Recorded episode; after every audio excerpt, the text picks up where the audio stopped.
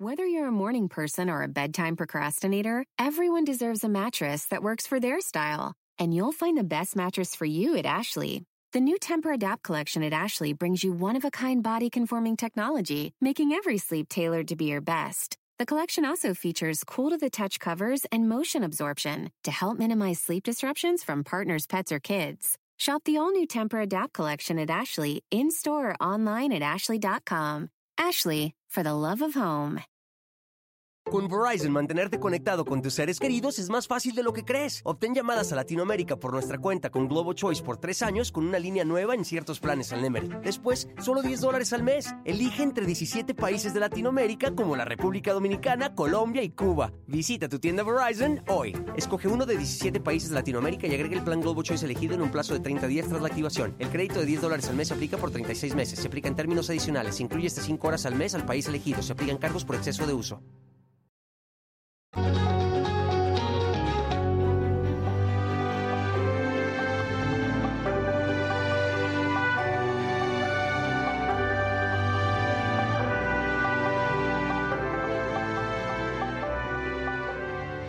Hoy, a las 6.40 de la mañana, elementos de la Secretaría de Marina detuvieron a Joaquín Guzmán Loera en la ciudad de Mazatlán junto con un colaborador.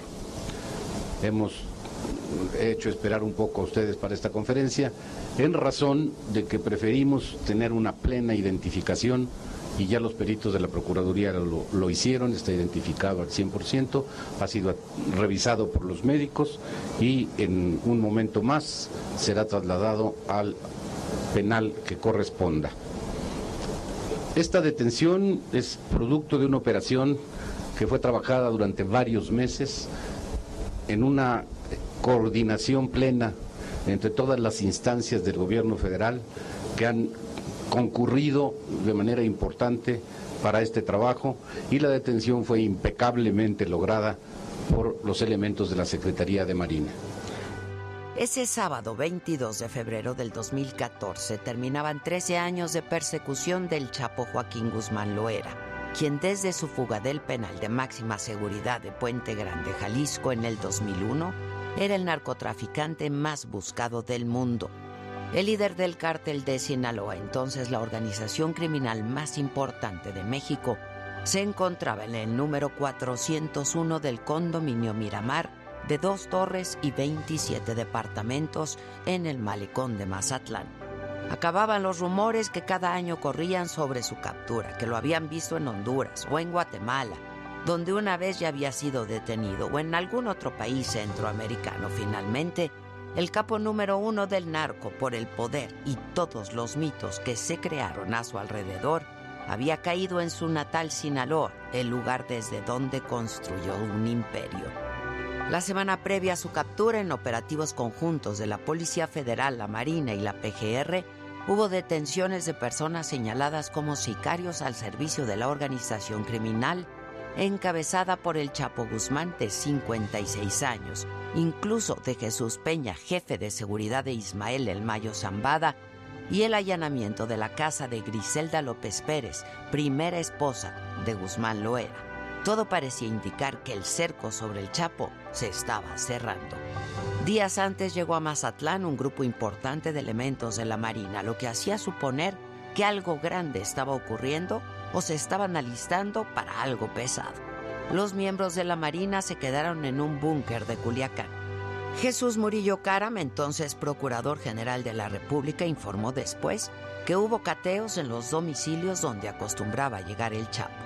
Siete de esas casas estaban conectadas por medio de túneles, utilizando el propio drenaje de la ciudad. Las puertas de algunas de esas casas estaban reforzadas con acero. El Chapo había llegado dos días antes a ese lugar, de manera discreta al parecer, para asistir a una fiesta. Al momento de su captura estaba con su esposa Emma Coronel y sus gemelas.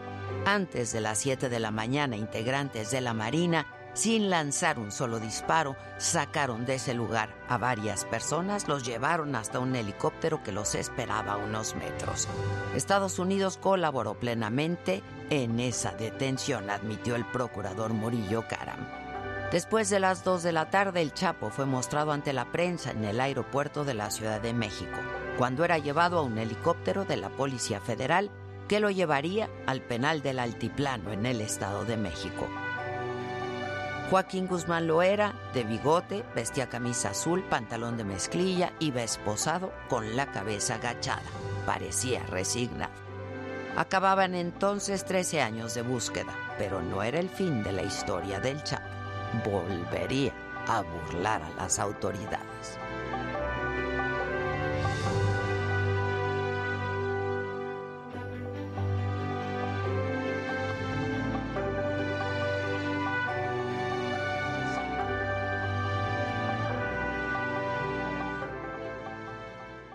Esto es Me lo dijo Adela. Yo soy Adela Micha y ya comenzamos.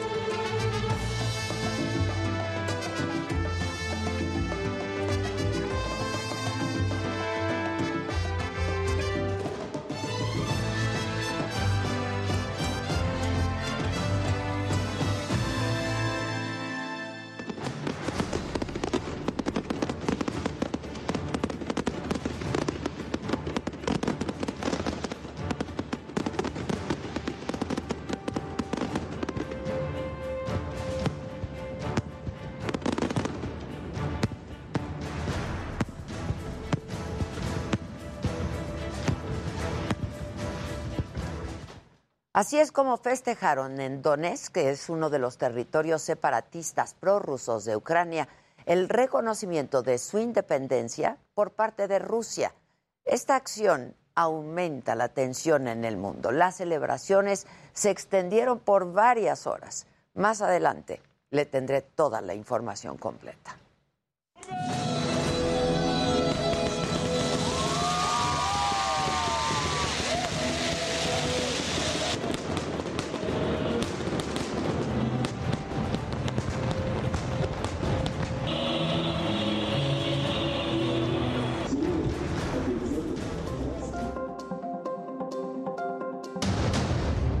Le pide al presidente y a todos los políticos que respeten la veda electoral y las reglas de la consulta de revocación del mandato.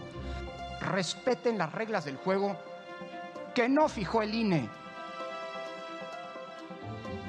que fijaron las y los legisladores en la Constitución y en la ley. La jefa de gobierno de la ciudad, Claudia Sheinbaum, asegura que los consejeros del INE no siempre respetan las reglas. Dice que no cumplen con su papel de árbitros. Me da risa la crítica del presidente cuando tiene a un lado de él un consejero que asiste a un evento o él mismo participa en un evento de un partido político. La empresa estadounidense Baker Hughes niega cualquier conflicto de interés con José Ramón López Beltrán.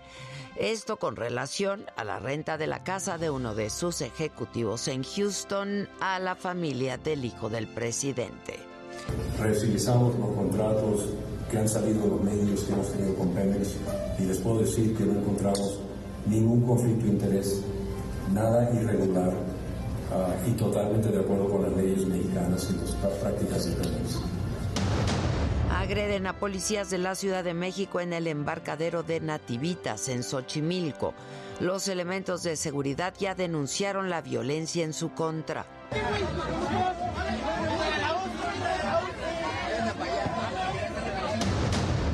Luego de negarle el aborto a pesar de tener una orden judicial, finalmente interrumpieron el embarazo de la niña de nueve años en Guerrero, quien fue abusada por su primo. Colombia aprueba la despenalización del aborto. Las mujeres podrán interrumpir su embarazo hasta las 24 semanas de gestación. Rusia envía tropas a las regiones separatistas de Donetsk y Lugansk en el este de Ucrania tras reconocer su independencia. Hola, ¿qué tal? Muy buen día. Los saludo con muchísimo gusto y que es martes, es 22 de febrero. Esto es Me lo dijo Adela y estas son hoy las noticias. Integrantes de la Coordinadora Nacional de Trabajadores de la Educación se enfrentaron con policías en Morelia, Michoacán.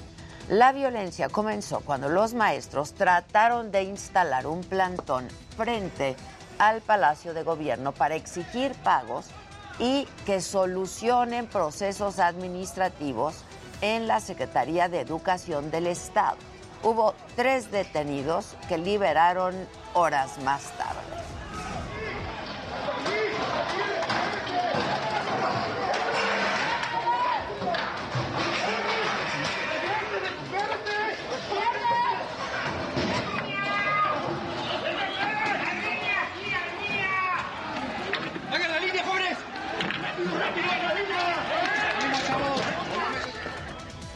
Esta es la última foto que tomó Paula Ruiz, momentos antes de que le mataran en San Cristóbal de las Casas, en Chiapas. Esta mujer de 41 años encaró al ladrón que intentó robar la moto en la que llegó su hijo a recogerla este fin de semana. Y entonces, ¿qué hizo el delincuente? La mató. Este lunes la sepultaron, las autoridades están buscando al asesino. También en Chiapas, pero en Tapachula, migrantes haitianos y africanos intentaron romper el cerco de las fuerzas federales para exigir sus documentos que les permitan transitar legalmente por el país. Este es justo el momento de la protesta.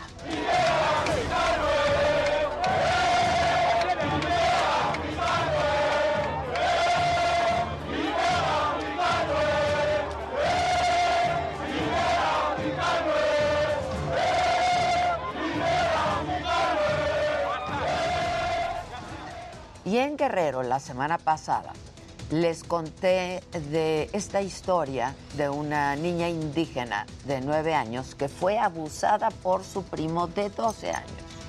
Quedó embarazada. Un hospital en Chilpancingo le negó la interrupción del embarazo, esto a pesar de tener una orden judicial para hacerlo. Finalmente, se realizó ya el procedimiento este fin de semana, la niña fue dada de alta y las autoridades acordaron darle seguimiento a este caso para apoyar a la menor que vive en la montaña de Guerrero. Esto que nos contaba y de lo que nos hablaba Eufrosina ayer aquí en este mismo espacio. Y bueno, también en Guerrero, 20 policías y 7 reos resultaron lesionados por un motín dentro del penal de las Cruces en Acapulco. Los internos no querían ser trasladados a otras cárceles y entonces comenzaron las agresiones contra los elementos de seguridad del penal. En total, 94 hombres y 61 mujeres fueron enviados a otras prisiones. Eh, aquí en la Ciudad de México agredieron a policías, esto en el embarcadero de Nativitas. Cuatro elementos de seguridad resultaron heridos al intentar detener una pelea entre remeros y trabajadores del área de turismo de la alcaldía Xochimilco. Los policías ya denunciaron las agresiones en su contra y estas son las imágenes.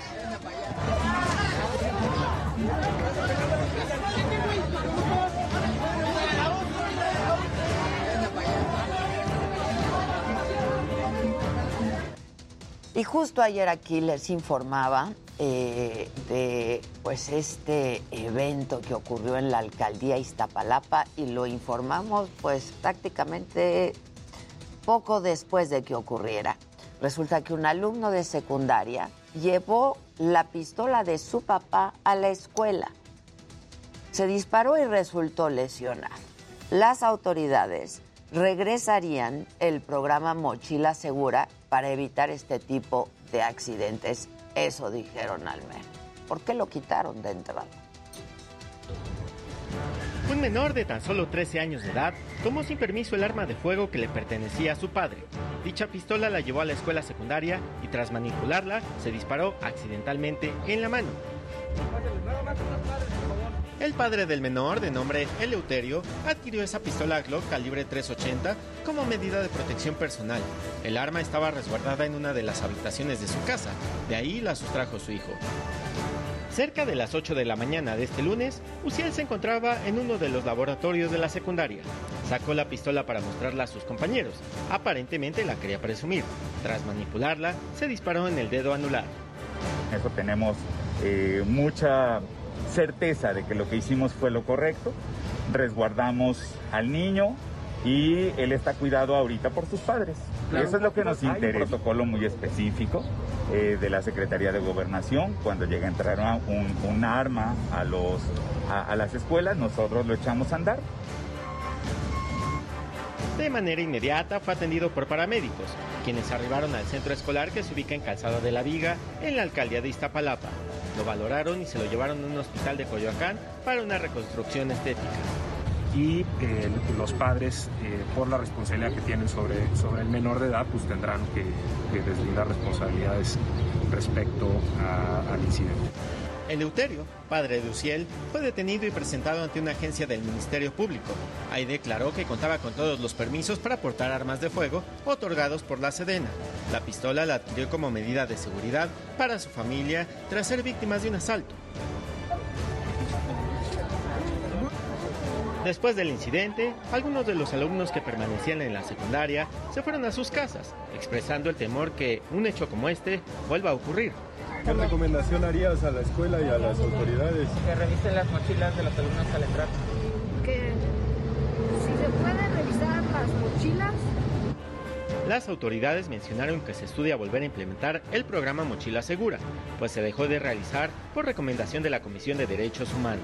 No se está llevando por eh, que haya una recomendación de derechos humanos en este sentido, pero sin embargo hubo una gran respuesta, una respuesta oportuna y de atención por parte del director del estudio. ¿Regresará el operativo Mochila Segura? Estamos platicando sobre cuál es eh, con la Autoridad Federal Educativa, al final es una prerrogativa de ellos y con los padres de familia.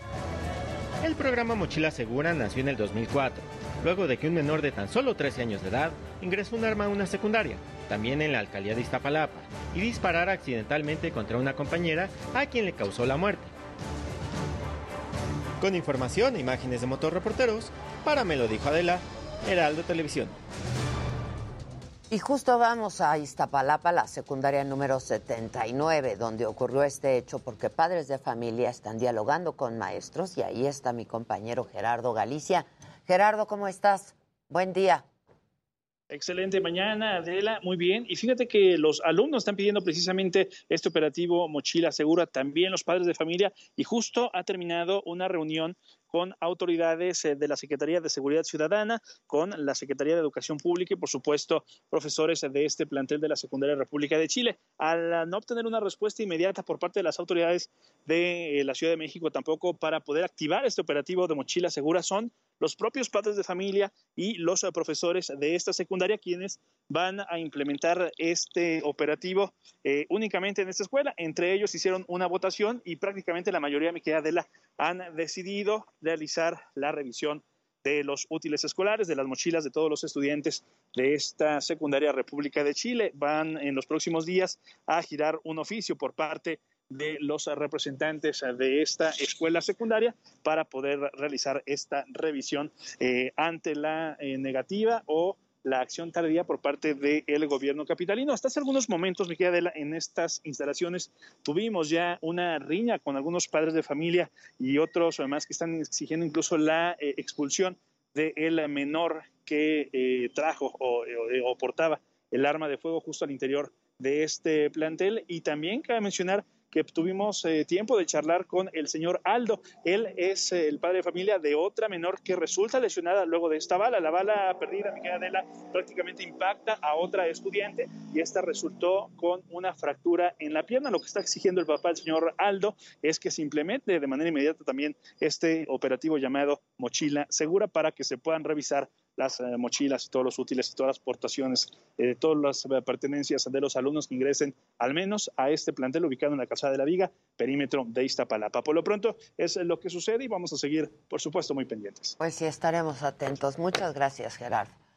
Vamos al escenario político. Representantes de los partidos de oposición solicitaron revisar de dónde sacan recursos los militantes de Morena para financiar la campaña de promoción de la revocación de mandato. El consejero electoral Ciro Murayama advirtió que si hay recursos públicos se estaría cometiendo un delito. Y si en alguna eh, eh, situación hubiese recursos públicos detrás de alguna asociación, detrás de alguna campaña referida a la revocación de mandato, perdón, estaríamos ante un delito, ante el desvío de recursos públicos. Yo espero que no se llegue a ese extremo. Bueno, y además, durante la sesión del INE, el consejero Murayama subrayó también que el instituto ha tenido que emitir varias medidas cautelares contra distintos funcionarios que no están respetando la veda electoral.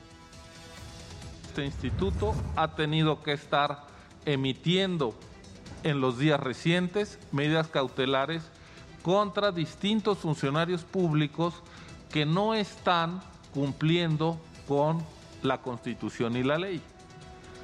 Fue el caso del titular del Ejecutivo Federal que no tiene entre sus atribuciones difundir la revocación.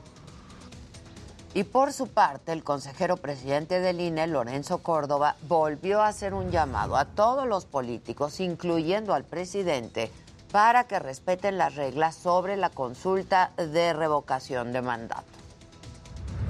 Hago un atento y respetuoso llamado, sumándome al que han hecho mis colegas,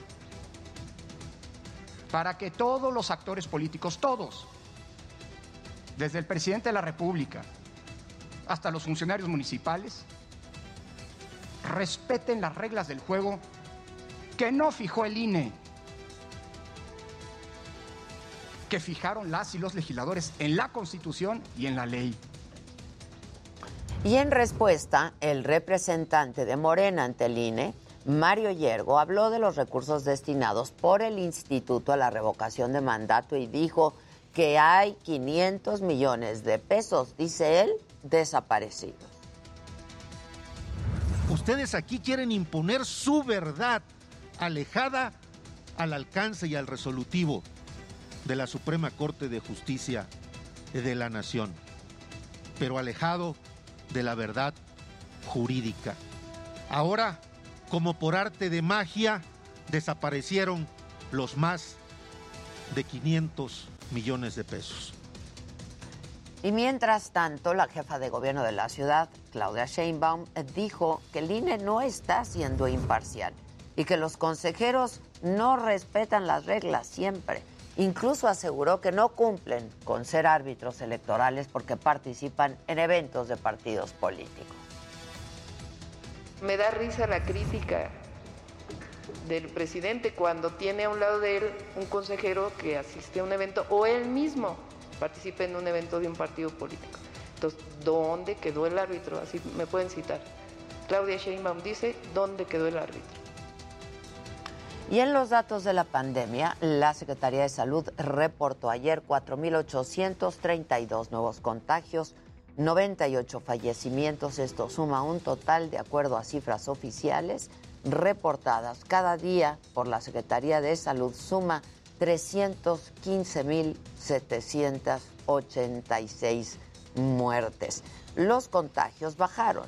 En el comparativo semanal cayeron 38.3% con respecto a los registrados el lunes de la semana pasada. Las muertes descendieron también 32.9% respecto a las 146 del lunes de la semana pasada. Y en datos de la vacunación, reportan que en la última jornada, es decir, ayer, se aplicaron 211.486 dosis, 85 millones de personas. Hasta este momento, el 86.5% de los mexicanos mayores de 14 años han recibido por lo menos una dosis de su esquema.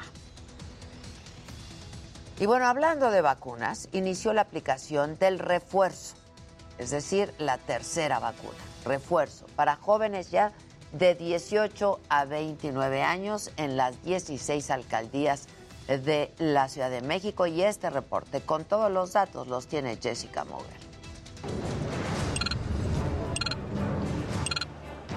En el arranque de la aplicación de la vacuna de refuerzo contra el COVID-19 para jóvenes de 18 a 29 años se acabaron los bailes y los disfraces. Ahora la atención se concentró en la vacuna que querían aplicarse. En esta ocasión, algunos jóvenes que tenían las dos primeras dosis con el biológico ruso Sputnik B prefirieron cambiar por AstraZeneca. De hecho, sí teníamos Sputnik y queríamos que nos pusieran AstraZeneca para, pues, preciso, este, pues, complementar. La vacuna. Desde el lunes 21 hasta el sábado 26 de febrero, 1.3 millones de jóvenes de 18 a 29 años de las 16 alcaldías de la Ciudad de México recibirán la tercera dosis de la vacuna. Para su aplicación se habilitaron 10 sedes de vacunación. En el Estadio Olímpico Universitario, Campo Marte y Deportivo Villa Milpa Alta se aplica AstraZeneca, Sputnik B en el resto de las sedes. En el Estadio Olímpico Universitario, el personal médico admitió que sí hay preferencia por una vacuna.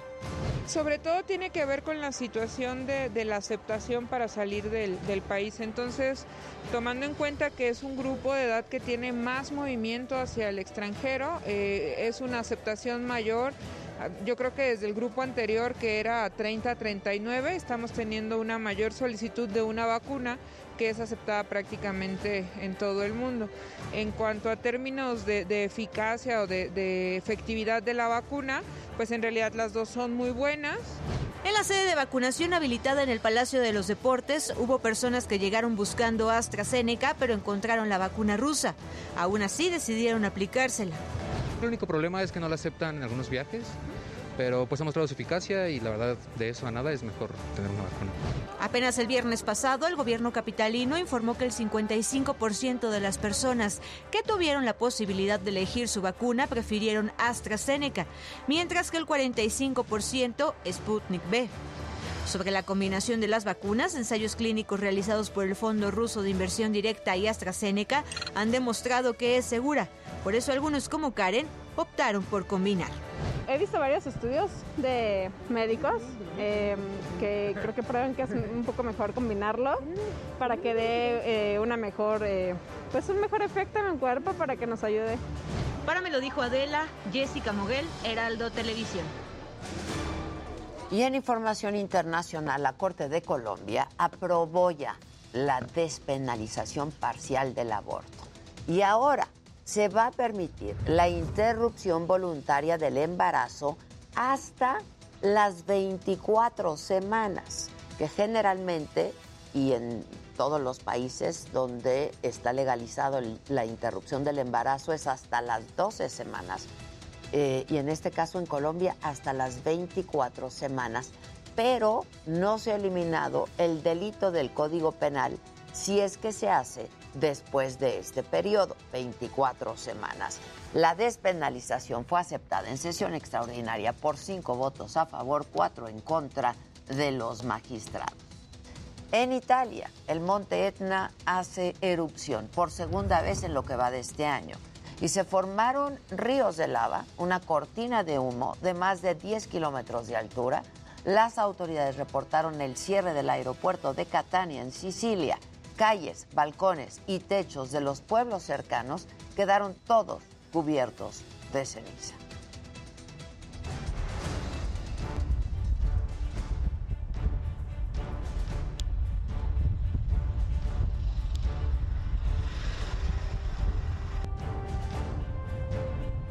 Vamos justo a la plancha del Zócalo porque hay cuatro trabajadores de Xochimilco, de la alcaldía Xochimilco, en huelga de hambre. Israel. Adela, Hola Israel. Gracias, Adela. Muchísimas gracias. Es un gusto saludarte esta mañana. Exactamente estamos ubicados aquí en la plancha del Zócalo Capitalino. Como lo señala, se cumplen 24 horas de esta huelga de hambre de cuatro trabajadores del área de limpia y recolección de basura. Todos ellos son de la alcaldía Xochimilco. Ellos están denunciando, por un lado, bueno, pues una represión por parte de su jefe directo y en ese sentido, bueno, pues les han retirado ya los vales con los que cargaban combustible y por supuesto no pueden salir a trabajar. Esto ya también repercute en las diferentes colonias donde ellos se dedican a llevar a cabo la recolección de basura. Están por supuesto apelando a la jefa de gobierno para que pueda pues eh, checar esta situación, eh, dialogar por supuesto con sus jefes directos, intervenir para poder llegar a un acuerdo. Adela, vamos a platicar con el señor Ismael, quien es por supuesto uno de estos trabajadores, de estos cuatro trabajadores que está en huelga de hambre manifestándose aquí en la del Zócalo. Ismael, muy buenos días. Exactamente qué es lo que ha ocurrido y por qué deciden tomar esta huelga de hambre como manifestación aquí en el Zócalo. Por la represión del señor Gustavo Arias, que es el director general de servicios urbanos en la alcaldía de Xochimilco. Exactamente qué es lo que ocurrió. Nos cortó el combustible desde el día 12 de enero sin respuesta alguna. Pero lo peor de todo es que hoy nos quiere ya quitar los camiones. Si no hay una respuesta, ¿qué sigue en su protesta? Seguiremos aquí y lo peor de todo, que el delito peor es haber sido amigo del profesor Abelino Méndez. Oye, ¿y qué pasa en las colonias donde habitualmente ustedes hacen la recolección de basura? Ahorita, ¿quién está llevando a cabo esa labor? Mm, meten a otro compañero o de plano no hay nadie.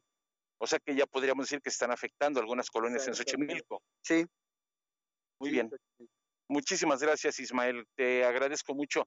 Pues Adela, esto es lo que está ocurriendo en estos momentos. Desde ayer a las 7 de la mañana comenzaron con esta huelga de hambre. Son cuatro trabajadores del área de limpia recolección de la alcaldía Xochimilco. Y bueno, pues esperemos que las autoridades tomen cartas en este asunto, porque quienes están pagando los platos rotos es la ciudadanía de Xochimilco, que no tiene, por supuesto, esta recolección de basura en las diferentes colonias. Muchas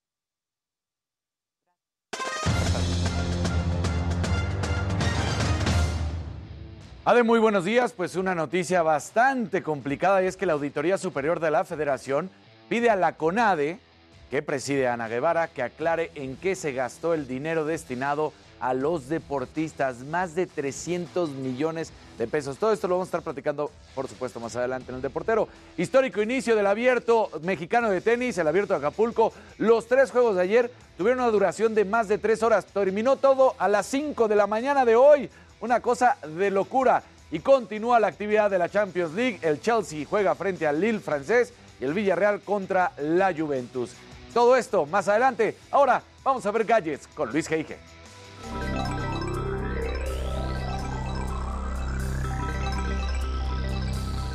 Muy buenos días y bueno, la firma Oxfam presentó su estudio Este futuro no aplica, en el que dejan ver las precarias condiciones de los repartidores de, apps. La verdad es que está bastante fuerte los datos que compartieron. Además, eh, pues se publicó un ranking de los países más adictos a los teléfonos inteligentes. Spoiler alert, México no está en el top 10, pero les voy a decir cómo saber qué tan adictos somos a los teléfonos. Finalmente, un mexicano se declaró culpable en Estados Unidos de vender software, pues espía para monitorear políticos en México y Estados Unidos. La verdad es que es una historia bastante, bastante macabrona, con el debido respeto a Maca. Pero bueno, estimado Jimmy, ¿a quién traes? Entre piernas.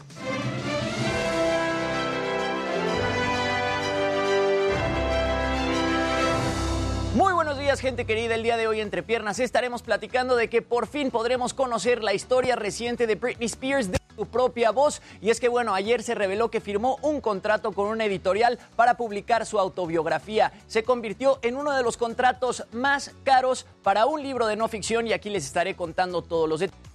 Y además, bueno, ya se compartieron las fotos oficiales de Pablo Montero como Vicente Fernández. Esta serie está siendo producida por Televisa y Univisión basándose en el libro El último rey de Olga Warnat. Y bueno, ayer el hashtag Respect Dana Paola se hizo tendencia en todas las redes sociales. Esto luego de que, bueno, Dana Paola acusara a la revista People en español de hacerle body shaming en las fotos en las que aparece en la última edición. Lo estaremos platicando. Mi querida de Buenos Días, regreso contigo.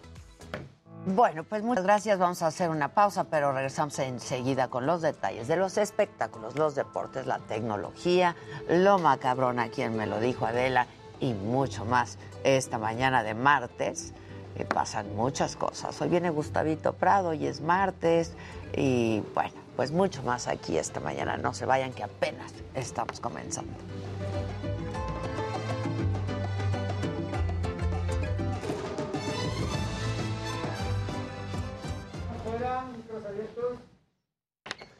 Hola muchachos, todos banda.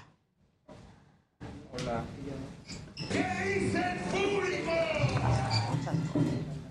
Voy a ver qué dice el público.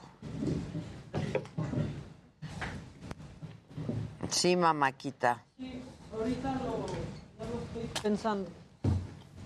Delfina, gracias. Sentí que, que como que no cierra. Para ti, para tus estándares. Ajá, ajá. Ve qué buena frase.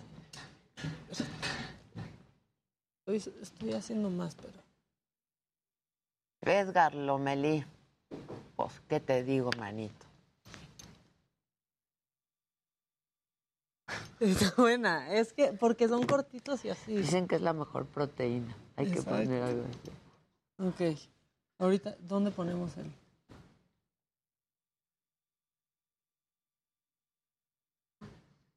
Sandrita Nazar, ¿cómo estás? Normita Espinosa, que si enseño mis botas. Pues, ¿qué? Las enseño, pero pues que me haga caso aquí, mi Ale. Bota dorada. Bota dorada. Ahí están. Tan fregonas. Tan padres. Ay. Me encanta. Que combinan que si con el collar, con el lente. Con... Claro, todo, manis. No, este collar tiene mejor estructura que los puentes para Santa Lucía. No, no, no. ¿Y el tren? ¿Qué me dicen del tren? Chu. Que los rieles están mal, que ya se rompieron. No, Qué terror eso, ¿eh? no. Álvarez dos Santos, ¿Qué me dices ¿cómo que- estás? Jorge R., léeme a mí. ¿Qué le- te leemos, Jorgito? Este. George Israel. Lori, Lori, Lori, súbelo, Josué. Me urge que, que nuestra Chavistegui se manifieste con todo lo que le está diciendo el presidente en las mañaneras. ¿eh? Tiene mucho, mucho que decir. Mucho que decir. Urge. Que les encantó tu blusa, que saludos desde Dallas, Texas. Muchas gracias. Ya se le va a regalar a la mamá. Sí, ya una. Hoy en la tarde hago esa compra. Siguen con tu cigarro, pero Hola, ya acabas de decir, ¿verdad? Que Ajá, ya, Lori. Hola, disculpen, ¿a qué hora empieza la transmisión diario? A las 9 a.m. ¿De qué? Está 9 a. en punto. Por el Heraldo sí, Televisión. ¿Di dónde? Manis. En el 121, si es todavía de los aparatos que puedan tener Sky, que no se los hayan cambiado, los análogos por los HD. Si están en los HD, todavía no están listos. En Spreaker también nos pueden encontrar. Por supuesto, en YouTube, en el canal Yu- 10. En el canal YouTube 10 de y en Facebook. Televisión, en Todo YouTube de eso la saga. En. Facebook ya no. Ayer todavía estaba gente de Facebook. ¿Sí? Ayer No, no, pero no se está No, ayer justo nos- Ah. a mí me comentaron varios en Instagram que no lo habían podido No, ver. no chorries, No. Es que ayer Sí, gente de Facebook todavía escribió, pero bueno, Yo creo que igual y estaban- más bien estaban avisando que se estaban Muy bien, pasando. Estaban así eh, pasando lista en YouTube los de Facebook. Decían, aquí estamos los de Facebook. Ah, bueno. Eso. Muy bien. Eso fue claramente por toda la bandera roja que nos pusieron en Facebook. Exacto. Entonces- Banderita roja. Pañuelo, como le gusta al presidente. Está ahí todo mocoso el pañuelo. Pero el blanco. Ya, va- ya que lo saque otra vez, ya, por favor. Total. El total, pañuelito ya. blanco. Hoy ya, hoy estaba El presidente, sí, sí, sí. Carmen está en mi contra, dijo. Cuando eran tan amigos, Híjole. que fue su culpa. Cuando la corrieron tanto. Dijo, dijo, fue mi culpa por haber confiado en gente y haberlos invitado al movimiento. Es más chantajista que Doña Lucha. ¿eh? Como diría Paco Stanley, nos gusta hacer, pero que no nos hagan, ¿eh? Ya, por favor. Hola, Chavarroc, buenos días. Denise Dresser Diana. puso en Twitter ahorita. Es que también habló Ah, de. Denise Dresser. Es que su, es su cosa favorita, solo que siempre dice Merkel en lugar de Dresser. Ya está Jesús Ramírez. ¿Ah, sí? explicar qué es lo que pasa en este bello y hermoso país. Yo soy Carlos Allende, nos vemos todos los días en Heraldo Televisión.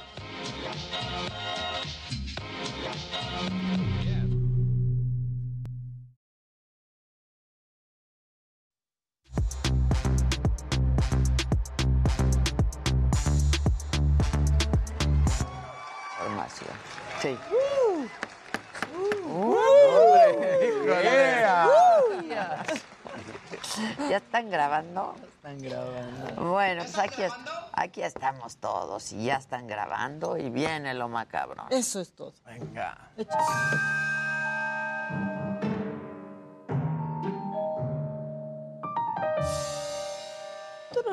Bueno, eh, es martes y aunque ya se está acabando febrero, todavía nos falta un lunes de febrero. Nos está costando trabajo. Nos está costando trabajo hasta despertar. Así que hoy puse una descripción gráfica de todos ustedes y de todos nosotros por las mañanas. Viene.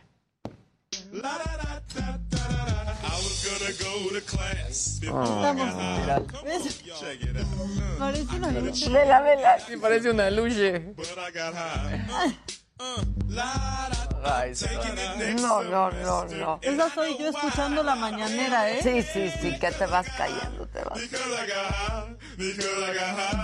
Que hoy más que nunca podría estar escuchando la mañanera de hoy o de hace tres semanas, porque es el mismo Es tema. el mismo tema y es lo mismo. Oigan, pero ¿no se han dado cuenta que el presidente como que ya arrastra más las palabras? Más. Tiene más Sí, tiene un- unos meses, semanas que va Como increciendo. semanas, ¿no? Sí, sí, Sí, sí, se sí. toma todavía más, Más tiempo, tiempo. para pensar. Hay que, hay que pasar un videito de las primeras mañaneras Ahí de hace tres años a una de estas. ¿Qué Bueno. más, manito? Y él, díganme si se porta o no mejor que un bebé.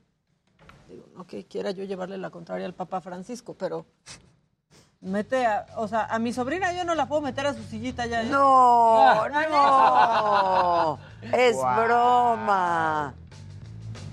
Perdón, pero punto para los perros. Le faltó darle un tenedor y un cuchillo. Sí, ve. Acomoda y baja. Él baja la, él baja la mesita. Está Eso no hacen los niños. Sí, no, México. no, no. ¿qué van a Los niños hacer? te avientan la comida. Claro. Bueno, y esto, este, no sé si sea crueldad infantil, pero está viral y está muy divertido. A ver.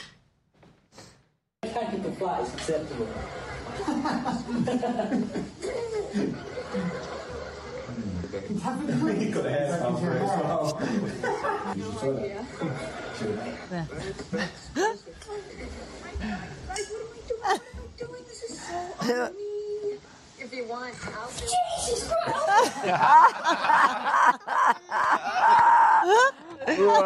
Pero aparte, ¿cómo se queda? Como cuando se te sube el muerto. que te quedas como- Así como, ¿qué, No entiende nada. ¿Cómo es esto? Sí, ¿Cómo es está muy- esto? Está muy bueno. Y ustedes imagínense poder hacer esto. Este reportero se está haciendo viral, pues porque miren para cuántos medios puede trabajar en distintos países. Se llama Philip Crowther y está a ti esto te va a encantar. A ver. A war with Russian-backed forces in Cuenten, the eh, east, uh, the Donbass region, for eight years now. But despite that, the capital city of Kiev is relatively calm. Natürlich sich an einen gewissen Sinn und der ¿Qué Krieg gewinnt am Espérense. Gangers, am Osten an der Donbass-Region, äh, zwischen der Ukraine, an der russischen Separatisten, dos reuniones que va a mantener el presidente francés hoy en Moscú con el presidente ruso Vladimir. Putin y mañana aquí en Kiev con el presidente ucraniano Volodymyr bárbaro! Zelensky. Moscou brandiu o anúncio de retirada ¡No da terça-feira como prova de que os temores da guerra foram fabricados por um ocidente hostil liderado pelos Estados Unidos. À ce stade, la guerre semble probable, c'est aussi simple que cela. Mais il y a encore cette lueur d'espoir que la diplomatie puisse arrêter une invasion russe de l'Ukraine. Das ist genau das, was sie erwartet hatten. Desinformation, gefälschte Angriffe und Reformen für Russland in die Ukraine einzumarschieren. Holandés, Aber alles ist sehr schwer natürlich vor Ort zu überprüfen. Sí. Seis. Seis. Esos son, ¿Quién lo- esos son corresponsales. Y el idioma inglés se Y no domina. está leyendo, ¿eh? O sea, está Uno, no contestando. como uno. Pero este sí ya trae su propio equipo, porque ya trae su propio claro. cuadro, todo. Lo que Ya nada más cambia el micro Exacto, de la Está padrísimo porque él tiene su canal de YouTube y entonces ahí empieza a subir los videos, así un reel de lo mismo en todos los Está idiomas que habla, que increíble. aquí contamos Bárbaro. Padre. seis. Está padre. Y ahorita con lo de Ucrania, pues digamos que tiene chamba. Sí, para mucha Sí, anda en temporada fuerte. Ese Sí. es un freelancer profesional. Y ustedes que se quedaron tranquilos, porque su novia les dijo, ¿no? Su novia o esposa les dijo que voy rápido aquí la- a la inauguración de un negocio de uñas y regreso. Bueno, esto sucedió en Ecatepec, este, y miren qué bien se la pasaron. Llevaron al stripper a la inauguración. oh, bueno. Por favor, vean cómo está ahí una niñita como al fondo de. Ay, Sí, ahí está. ay, un señor. Hasta bailando la niñita. La niñita está bailando. Solo para que reflexionen la próxima vez que digan. Y Voy te al, vea todas. sí, voy al nail bar. Y las uñas, apá. Y las uñas. Voy al nail bar y regreso, pues miren quién les puede hacer el manicure y pedicure. Pues sí. Se hicieron virales, la verdad es Pues que se hizo virales. Buena este, promoción. Pues Buena sí, promoción. El pues. Hell's Pass se llama. Sí, un clickbait. El Hells. Un clickbait, sí. ¿Quieren una más o ya la siguiente, por El favor? que sigue, por favor. La que sigue, por favor.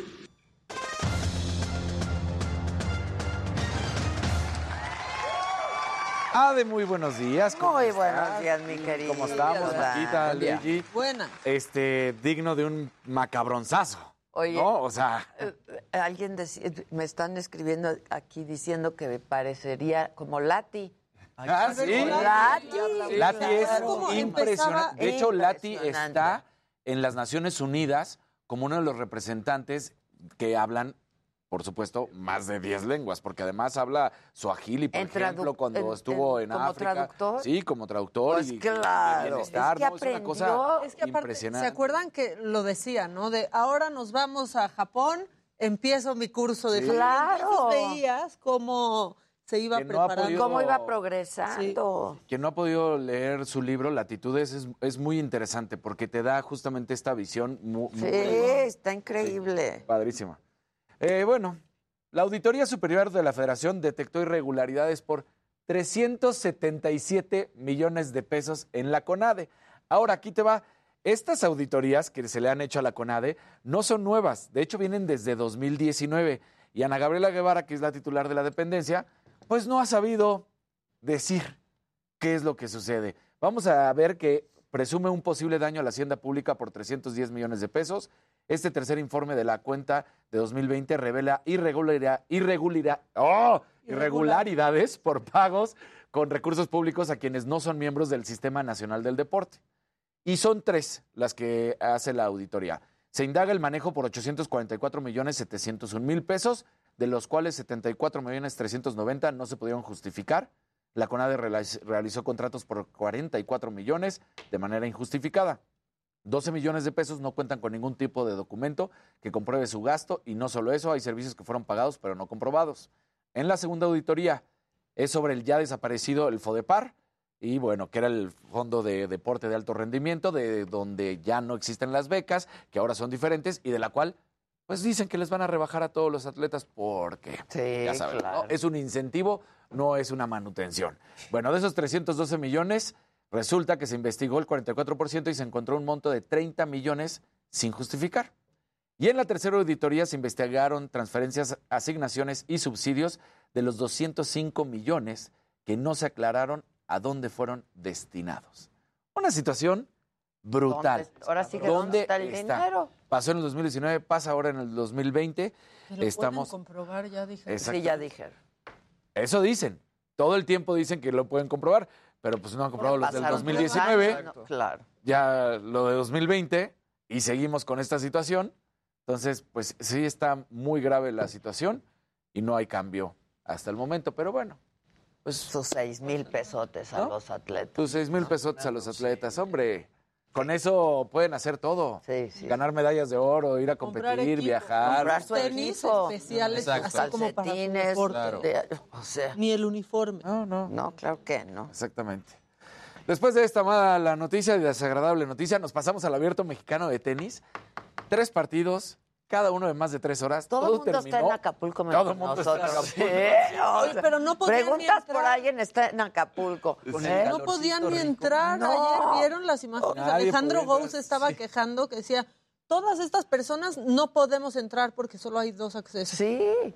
No, es ¿Pa' que era lo que habíamos platicado raro, también, que estaban haciendo En todo el realidad siempre ha estado bien Muy bien organizado, organizado. ¿eh? Sí. El abierto. Nada más que en esta ocasión fue todo lo del código QR Sí, y que sí, tienes sí, que sí, ser. sí. Que, que dices, bueno, en esa parte está bien. Sí está porque bien, están pero tomando las tenían que previsiones. agilizarlo. Tenían que agilizarlo y tendrían que poner dos módulos más o tres módulos Sí, más de los entrada. que sea necesario. Están en riesgo los que están esperando. Sí, Claro. porque es lo mismo que te pasa en el avión, ¿no? Que afuera te hacen las filas enormes, supuestamente de un metro, y ya todos unidos. Dices, entonces, ¿de qué sirvió? Bueno, entonces eh, se rompió el récord como los partidos más largos en la historia del torneo con duración de más de tres horas.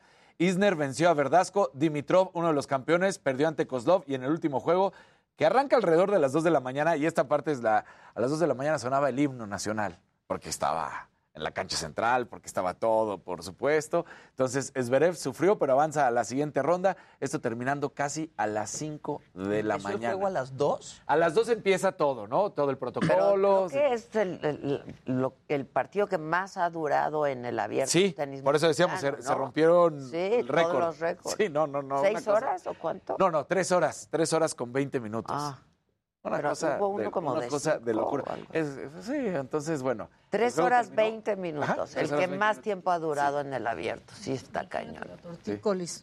Sí, no. Imagínate. Sí, No, no. sí, todo. De hecho, había historias de, de una chava que había viajado desde Tabasco para ir y que no le importó y que llegó casi sabiendo que era de madrugada el partido y ahí seguía en vivo. Otra de Monterrey, otro, o sea, venen de todas Para partes verlo, ver- sí, para claro. verlo. Todo el mundo está en Acapulco. Exacto. Ay, Así con que- el calorcito rico y nosotros aquí. Debimos de haber Eh, nos Nunca, ido ya a empezó. transmitir, se les dijo, pero Ya nadie. empezó el calorcito aquí para Sí, que no extrañen. Sí, ya Las noches ya está cañón. Exacto. Yo ya, sí, ¿verdad que sí? Un calorón. Tú dices Yo que todavía no, por no. tu casa. Y luego empiezan No. los mosquitos y ahí no todo. Ah, ya sí, todo. sí, eh, Bueno. Oye, y nada más, ¿te acuerdas de lo que había sucedido con los aficionados de Monterrey de las barras? Es algo que siempre hemos criticado que no se debe permitir que suceda en México. En Sudamérica y en algunas partes de Europa, como ayer lo contábamos, por ejemplo, lo que sucede en Inglaterra, en Bélgica, en Italia, cuando las barras toman demasiado poder empiezan a amenazar a los futbolistas y a directivos. Bueno, pues, y por eso siempre se ha tratado de evitar que estén en México. ¿Te acuerdas que habíamos dicho que cuando viajaron al Mundial de Clubes pusieron las cabezas en hieleras, las fotos, las fotos de Sí, las sí, cabezas sí. en hieleras? Bueno, pues ahora aficionados de Monterrey salieron a recriminar, a decirle, no estamos de acuerdo en lo que están haciendo las barras, pero tampoco estamos de acuerdo con lo que está pasando con la directiva. No están tomando bien y fueron a recriminarle a los jugadores, volvieron a poner ahí letreros donde decían, por ejemplo, a Pizarro, vas a escuchar los abucheos hasta en tus sueños. Le bajaron un poco, pero la gran mayoría de los aficionados de Monterrey también se mostraron en contra de lo que están haciendo la barra. Pues sí. Porque dicen, espérense, tampoco. Y es momento... Pero sí a los futbolistas se les Sí, ponían ahí. Los ponían ahí, los agredían. Entonces hay que decir, o se para esta situación, o vamos a acabar como en Argentina, o como en Inglaterra, o como en Bélgica. O sea, hay que ponerle un alto. Porque estas barras están patrocinadas por los mismos equipos de fútbol. Les dan, Sí, les dan de Les dan los recursos, les dan los boletos de camión, les dan los boletos para entrar a los estadios. Entonces, o se les pone un alto, o va a seguir así. Claro. O peor. O peor. O peor. Que eso es el problema. La que sigue, por favor. Me ganó.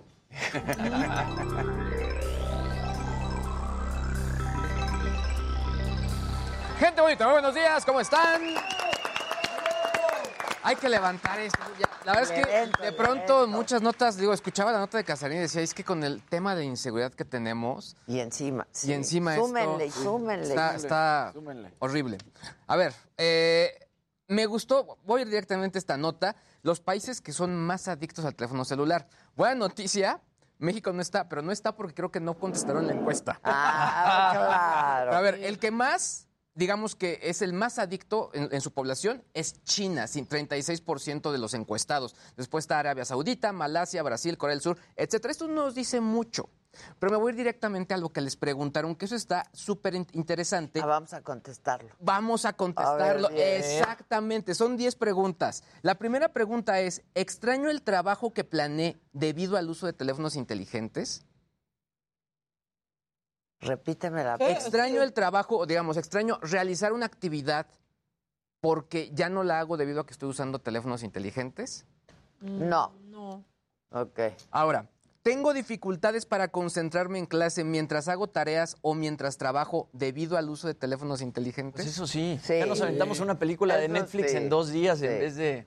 Ahora, esta me encantó, me dio mucha risa. Siento dolor en las muñecas o en la parte posterior del cuello mientras uso el teléfono Super inteligente. sí. Super sí. Yo me acordé- las ya- manos. ya- ya- Había un Claro. spa que te daba, eh, en su momento se llamaba el masaje Blackberry. Era un masaje a pulgares. Porque si ustedes recuerdan, los Blackberry, pues las teclas eran Claro. físicas y más duras. Entonces sí. Sí. la gente se lesionaba realmente. Sí, sí, sí. Después, cuatro, ¿no soportaría no tener un teléfono inteligente? Yo no soportaría. No tener. Yo ya, Sí, ajá, no, exacto, yo ya, ya. no soportaría. Mm, sí, cinco, me siento impaciente e inquieto cuando no estoy sosteniendo mi teléfono inteligente. Claro. Claro. Eso sí, Si a veces lo traes en la mano y lo estás buscando. Yo la- Sí, cuando salgo de la casa y se me olvidó, digo, madre, a- pero ya, contar. pues ¿No ya se recuerdan que la semana pasada no traje uno de mis teléfonos? Y la verdad es que me sentí tranquilo porque traía el otro. Claro, y avisé, si no- si no, o sea, es de mándamelo por favor en Uber o algo Sí, así, ¿no? al que se acabe el mundo y uno aquí no se espera. Ahora, seis, tengo mi teléfono inteligente en mi mente, incluso cuando no lo estoy usando. No. O sea que voy a tuitear, así que estés pensando, ay, voy a tuitear esto, ah, ahora que lo tenga voy a hacer esta Siempre lo actividad. tengo en la mano. Sí, yo también. yo Ahora, nunca dejaría de usar mi teléfono inteligente, incluso si mi vida diaria, diaria se viera afectada por él. No. No. No, pues lo dejo sí, usar. porque no lo soltamos, o sea. Yo me acordé del caso. Ya no hay ni que preguntar, haría, ya lo hacemos. ¿Se acuerdan cuando el, todo, el caso eh. esto de los equipos Samsung, que no todos, o sea, para que no se vayan a pensar mal, esto es, es- no, se- no hay que generalizar, pero hubo equipos Samsung que la batería explotó en Ah, claro. Es que no te dejaban subir con esos equipos. Sí, claro. Ocho, reviso constantemente mi teléfono inteligente para no perderme conversaciones en Twitter, Sí, Facebook, Snapchat, sí, etcétera. Para checar los likes del Instagram. Uso mi smartphone más del tiempo que pretendo. También. Sí, Sí, también. sí. Las personas que me rodean me dicen que uso demasiado mi teléfono Sí, inteligente. sí. Sí. Pues bueno, yo Pero lo también las contesté. personas que nos rodean tienen que entender. No, y las personas que nos rodean hacen lo mismo. Sí, Claro. Nomás los dejan ellos su un modo. tantito. Ya Ahora, deja el... Ayer hice un, un- un space en, en Twitter y la gente decía, es que de pronto también con lo de la pandemia lo empecé a usar más. Y sí, de pronto, pues es parte de mi chamba. Puros pretextos Pues, también. estamos ¿eh? ahí metidos. Claro. Ahora, les quiero compartir que Yo yo... ayer confieso que hubo un momento en que lo aventé el celular. Tú lo avientas mucho Y dije, ya no puedo. en ciertos Ya no momentos, para bien, ¿no? O sea, es que sí sabe desconectarse, o sea, Es la que ese es verdad. el tema, Pues sí. tomarla, o sea, de tener pronto si estás en una comida o en una Ah, sí, reunión, no lo saco. dices, bueno. no sé, o sea, pero hasta el otro día dices, no sé dónde quedó mi celular porque Sí. estabas ahí. Sí, Pero, por ejemplo, creo. ¿no pasa que lo luego ya también lo toman hasta, por ejemplo, si traes la música, luego cuando estás en la casa comiendo y traes la música o algo así, entonces agarras el celular para cambiar, deja el celular, pues si Le está... voy a cambiar le voy a la cambiar la música. No, música. el problema es cuando entras a uno de esos agujeros negros de TikTok o de Instagram y te vas ahí, se te van dos horas checando Sí. contenido. O sea, Pura perdedera. Pura la perdedera de aclaración tiempo. de que nosotros seguramente no respondimos la encuesta, porque yo respondí la encuesta y donde el promedio en China es de 35, yo saqué 37 puntos. Sí, claro. O sea, me escribe Cesaria Acosta, que es mi colaborador, me dice, güey, te pasaste. 37. Y me siento moderado. O sea, yo, dent- porque yo la verdad es que sí, si me dices, oye, no hay que usarlos, yo, pues venga, no pasa nada. Pero si hay gente que dice, no, yo sí no puedo ni hacer eso. Activan el wifi O sea, pero es cuando que vuelan. También yo no. Yo sí. Yo sí, pero se puede, Adela, no, la verdad sí. no. Es el. A ver, amo subirme al avión porque son las únicas Claro. dos Es que- o tres horas en ¿Y si que te vas a se acabó. Ayer la doctora me decía, Menos. "Ay, añoro esos momentos Yo- donde te ibas de vacaciones a desconectar. Sí, no, no, no, no, no. Yo en el avión no me conecto, Sí. ¿verdad? No me No se conecto. conecta para nada. Y ahora, pues con todo esto que hemos visto del rollo del metaverso y todo este rollo, o sea, al final sí tiende esto a que vamos a estar todavía más clavados, ¿no? Y, y más metidos en este Sí, claro. tipo de cosas. Sí, claro. O sea, es la tendencia No, que pero yo ayer como a las 10 de la noche que seguí, seguí, dije, Ya. ya, y lo aventé. Ahora, hay- dije, ya no puedo. Hay varios consejos para eh, esta desconexión. Y uno que sí dicen, me llamó la atención, es pon tu teléfono celular lejos de tu cama durante la noche. Sí, todo el mundo Eso sí dice. lo hago. Y para que más- descanse. Yo eso sí no lo No, hago. no, pero porque si una emergencia. Es que justo eso... no me vaya a hablar la señora de la casa. Exacto. No, o sea, Claro. que algo pasa, ¿quién te avisa? O sea, al final... No, yo no, eso sí no yo lo, lo hago, pero para que mi alarma suene lejos me tenga que parar, apagarla. No, yo y- no lo hago porque Yo también yo, eso en la universidad. yo me despierto y a cualquier hora, ¿eh? Y lo primero que hago es ver el celular. Sí, sí. Con el pretexto de ver la hora y ya me clavo. Yo lo que he Yo hecho, eso sí si ya le- trato de no Si hacer. les sirve es que yo sí lo pongo en silencio, pero ya tengo Las, las que la- las personas que suenan. Claro. La señora de Señora la, de la casa, casa. Mis Claro, papás, todos los de aquí. Entonces, si ellos llegan a sonar, Claro. el- ahí sí suena Claro, el teléfono, lo demás está en silencio. Entonces ya digo, Sí. ya, ya duermo tranquilo. Y Porque es que digo, no hemos entendido que no va a pasar nada si te desconectas un rato, ¿eh? Claro. Nada. No se va a acabar el mundo. Y si se acaba, no puedes hacer nada por Claro, controlarlo. ¿Qué dijo su? Sí pasa, tengo una jefa que se pone muy mal. Es cierto, es Pero bueno, al rato les cuento más historias. Una historia Hay que, que sí parece subir la novela. encuesta, Está ¿no? bien padre. eh, y Josué, bueno, hay que subirla. un mexicano, o sea, espía. Cañón lo que estuvo haciendo este cuate. Sí, muy macabrón lo que Ah, pasó. eso está buenísimo. O sea, espía de verdad. Espía de verdad. Pero bueno, al rato se los cuento. Ya estás. El que sigue, por favor. La que sigue, por favor.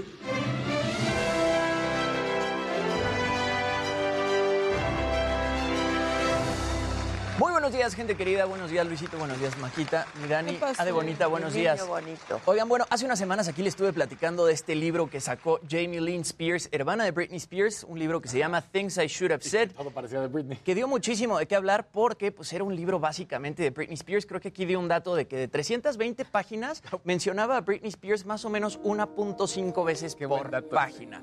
Entonces, pues la cosa ahí entre Britney Spears y Jamie Lynn se puso muy mal. En redes sociales estuvieron insultando muchísimo. De hecho, Britney Spears amenazó a Jamie Lynn en algún momento con demandarla si seguía utilizando su nombre para ganar dinero. Y ahora resulta que Britney Spears ya firmó un contrato para publicar su autobiografía. Cosa que, bueno, para todos los fans de Britney Spears esto es muy importante, ¿no? Después de que pues, se deshiciera de la tutela y de que Es salió... su primera lana que va a ganar 100% íntegra, ¿no? Pues sí, es el primer dinero que ya le cae. Contrato así, que firma ella y que la lana la recibe. Sí, de menos contratón y público, ¿no? Exacto, y buen contrato. Lo firmó con la casa editorial Simon Schuster por 15 millones de dólares. Y bueno, ahí evidentemente va a hablar sobre toda su carrera, pero pues se va a enfocar mucho más en toda la parte de la tutela. Y personal, ¿no? La y personal, Y toda esta parte que vivió tan tóxica con su papá, que le puso el dispositivo intrauterino para que no pudiera No, no, tener no, bebés. historia que la tenían macabrona. medicada, aunque ella no quería estar medicada con medicamentos este, psiquiátricos. Y bueno, pues básicamente va a hablar de cómo ya se deshizo de la tutela y de todo lo que sufrió en ese momento. Les digo que firmó por 15 millones de dólares para escribir esta autobiografía y se convierte así en la segunda, en el segundo contrato más caro para un libro de no ficción. Solamente está debajo del de Barack y Michelle Obama, que ellos recibieron 60 millones de dólares en 2017 eh, de mano de Penguin Random House y la biografía de Bill Clinton también se pagó por 15 millones de dólares en 2001. Entonces, pues este libro de Britney Spears seguramente va a dar de qué hablar, claro. va a estar bueno. Y bueno, aquí también hemos estado hablando un poco de las bioseries que se están produciendo alrededor de la vida de Vicente Fernández. Una de ellas va a estar protagonizada por Jaime Camil y bueno, está siendo producida por Netflix y por la productora colombiana Caracol Televisión. Esta se va a llamar El ídolo del pueblo. Y bueno, esta bioserie sí cuenta con la autorización de la familia Fernández. Hay otra serie biográfica eh, que está preparando Televisa y Univisión, que va a estar protagonizada por Pablo Montero. Esta segunda, bueno, está basada en el libro El último rey de Olga Warnat, que causó mucha controversia. Ah, fuerte. Causó mucha controversia. Esta no está autorizada por la familia Fernández. Pues el libro habla de Gerardo Fernández, que en algún momento pues, mantuvo una relación amistosa con Nacho Coronel, quien fue lugarteniente del cártel de Sinaloa. Y ayer se comparten estas que son las fotos oficiales de Pablo Montero como Vicente Fernández. Y bueno, se va a llamar El último rey, al igual que el libro, y va a estar producida por Juan Osorio. La verdad, se ve bien, eh, pero a mí se me hace que Jaime Camil se ve mejor. Pero la historia. Es que exacto. Claro. y que la- bueno, que no es la autorizada. Claro. o sea, la verdad es que Sí. sí es, puede ser un parteaguas entre la familia y. Y con Pablo, y con Pablo Montero se conocían desde chicos. Entonces, lo que dice Vicente Fernández Jr. es que, bueno, pues sí conocía a Pablo Montero desde chiquito, que respeta mucho su voz, pero pues que no sabe si va a dar el ancho para interpretar a, a su papá. Ya veremos. A ver, ya veremos. Hacemos una pausa y regresamos con mucho más esta mañana. No se vayan.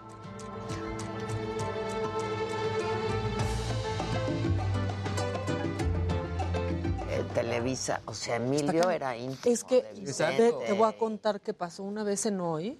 El papirrín hacía, un distintos personajes en Hoy. Y hacía, empezó a hacer a uno que era Vicente Fox. Y lo ponían con panza Adidas, pero con su llavero aquí de, de las llaves de los tres potrillos. Vicente Fox, no. Digo, Vicente Vicente, Fernández. Fernández, perdón, hacía Vicente Fernández. O sea, pero en chiquito. Pues una parodia. Lo mandaron quitar. Te se digo. acabó el personaje porque se quejó Sí, la es muy familia raro Fernández. eso de no sé cuánto. ahora gané ese libro, o sea, la historia sobre ese libro. Sí, exacto. Además, es el libro. Gracias. Sí, Ese. el de ella. Sí. Ajá. Claro. O sea, si les digo que por una imitación bien tonta, la verdad, este, pues lo quitaron. Quitaron el personaje. No, Carmen, 60 millones de los Obama. No 600. Por un momento pensó que mi playera decía Abercrombie. No, manita. no, manita. No, manita. ¿Qué dice el público? ¿Qué dice la banda? A ver. Dice Chavarro, ya sé que les vale tres hectáreas de camote, mi opinión, acerca de esto, pero pues en la vida vería esa bioserie. Pablo Creo que la de Netflix iba a estar. Neri Sabá dice Pablo Sí. Montero Huaca, la Patti Martínez, ¿cómo se llama la que está en Netflix? Todavía no está, todavía no sale. No se me antoja ninguna de las dos.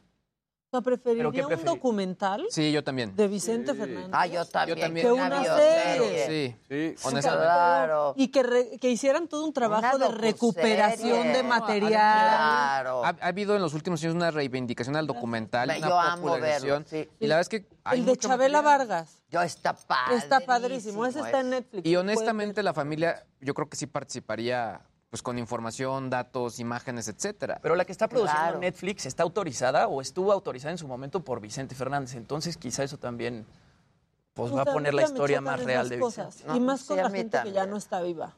Gracias. O sea, porque Sí, sí, ya todavía... no se pueden Ajá, defender Luis Miguel allá metió su cuchara, o sea, como que en las... Claro, claro. Pero, Pero, las docuseries, wow. Oye, el de Amy Winehouse, Eh, hicieron como una recuperación padrísima, y contaron la historia.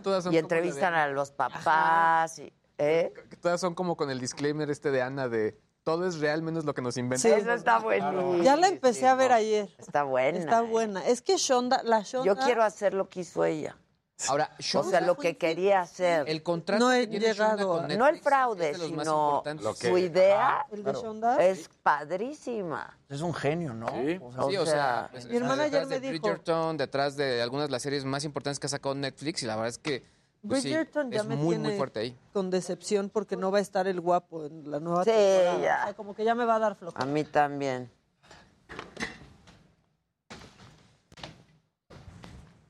Tan, tan, tan. Gracias, Carmen Araiza. Hubo una naranjita. naranja, oigan. Mira, para Las manos. Qué padre tu jeans. ¿Estos? Sí. Son nuevos. No sabía, estaban con etiqueta. Son polo. Están bien padres, se te ven muy bien. Pensé que se veían raros. Dice las poderosas águilas. ¿Quieres Hola, uno? saludos desde el lluvioso Chicago. Eh, ¿Quisieras? ¿Qué?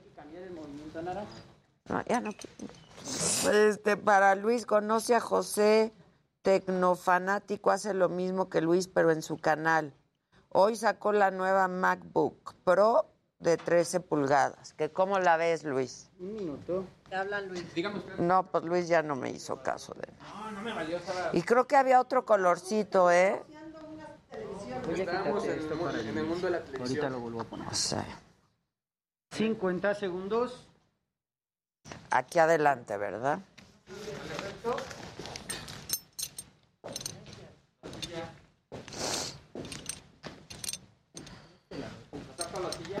Qué malito. Un poquito más cerca. Ahí es correcto. 20. ¿Qué hacemos con la vida, eh? Oye, Chalini, ¿puedes mandarle ese promo a Susan? ¿A, a Terés?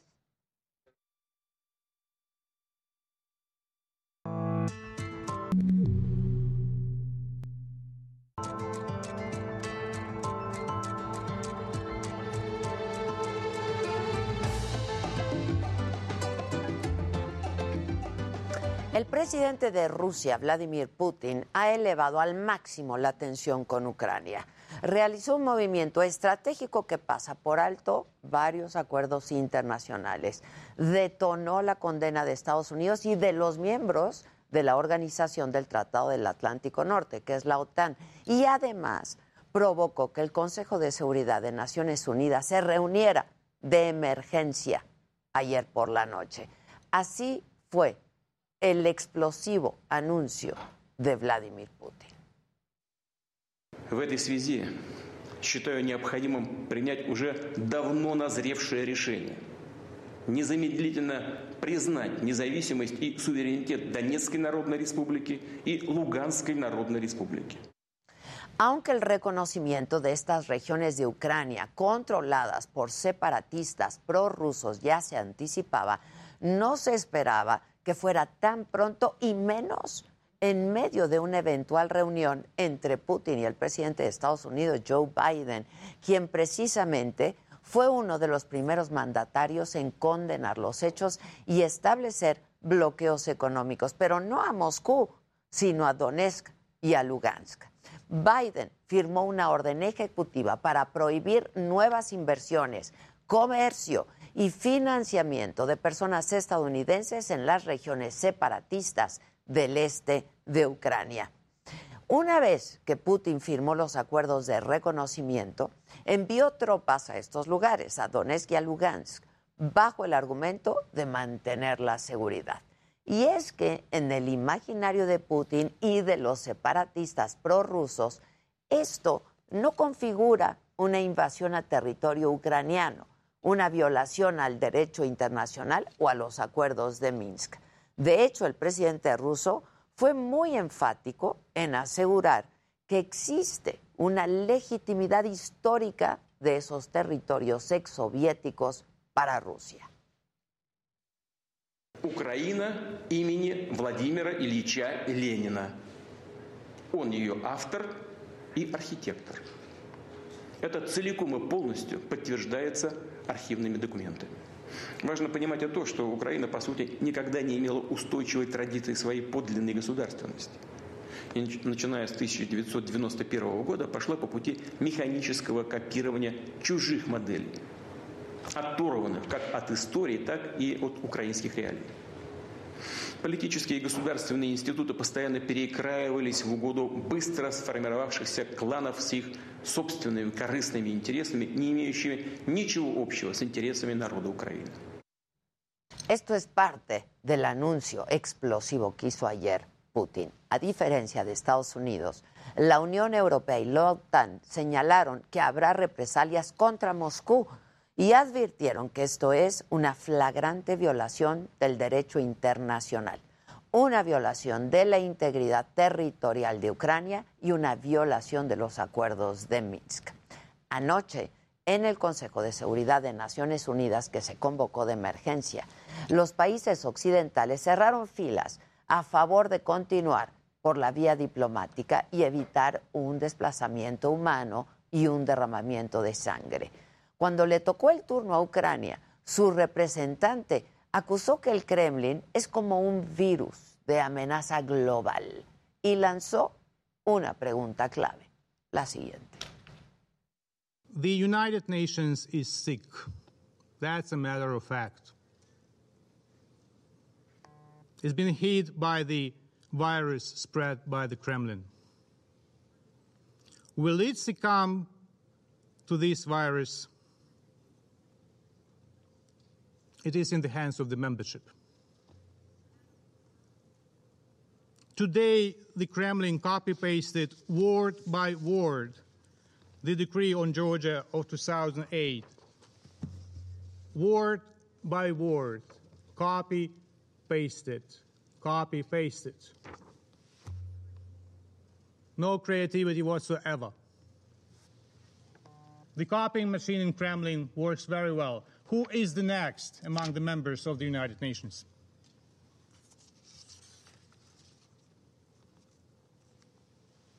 The question is open. El Kremlin está jugando sus fichas. Occidente está cerrando filas como no lo habíamos visto ya desde hace muchos años. La comunidad internacional debe ahora probar, más que nunca, que tiene el músculo, el músculo suficiente y que ha aprendido lo necesario pues para evitar el peor invento de la humanidad, que es la guerra. Esto es Me lo dijo Adela, seguimos con mucho más a través del Heraldo Televisión y en nuestras plataformas digitales. El INE le pide al presidente y a todos los políticos que respeten la veda electoral y las reglas de la consulta de revocación del mandato. Respeten las reglas del juego que no fijó el INE, que fijaron las y los legisladores en la Constitución y en la ley. La jefa de gobierno de la ciudad, Claudia Sheinbaum, asegura que los consejeros del INE no siempre respetan las reglas. Dice que no cumplen con su papel de árbitros. Me da risa la crítica del presidente cuando tiene a un lado de él un consejero que asiste a un evento o él mismo participa en un evento de un partido político. La empresa estadounidense Baker Hughes niega cualquier conflicto de interés con José Ramón López Beltrán. Esto con relación a la renta de la casa de uno de sus ejecutivos en Houston a la familia del hijo del presidente. Revisamos los contratos que han salido los medios que hemos tenido con Pemex y les puedo decir que no encontramos ningún conflicto de interés, nada irregular uh, y totalmente de acuerdo con las leyes mexicanas y las prácticas de Pemex. Agreden a policías de la Ciudad de México en el embarcadero de Nativitas, en Xochimilco. Los elementos de seguridad ya denunciaron la violencia en su contra.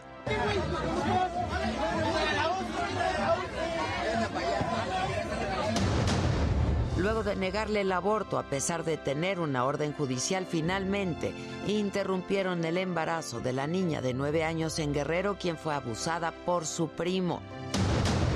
Colombia aprueba la despenalización del aborto. Las mujeres podrán interrumpir su embarazo hasta las 24 semanas de gestación.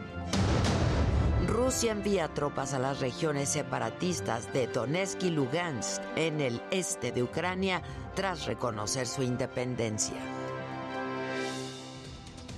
Y hoy en la mañanera el presidente dijo que es una andanada que los periodistas y los conservadores digan que prácticamente él hizo un acuerdo con una petrolera para que su hijo José Ramón rentara una casa en Houston, Texas. De nuevo rechazó que haya un conflicto de interés, como lo concluyó ayer la empresa Baker Hughes, en una investigación interna sobre la polémica Casa Gris. El presidente aseguró incluso que salieron ilesos de la calumnia. Ni siquiera es un asunto personal o periodístico. Es una disputa por la nación. A veces eh, se gana el gobierno, pero no el poder. Además, el presidente volvió a criticar al gobierno de Estados Unidos. Insiste en que están financiando campañas y organizaciones civiles en México para criticar y desacreditar su gobierno. Y aprovechó para descalificar al senador estadounidense Ted Cruz por meterse en cosas de nuestro país y dijo que todo esto se trata de un golpe mediático. Yo lamento mucho que el gobierno de Estados Unidos no cambie su política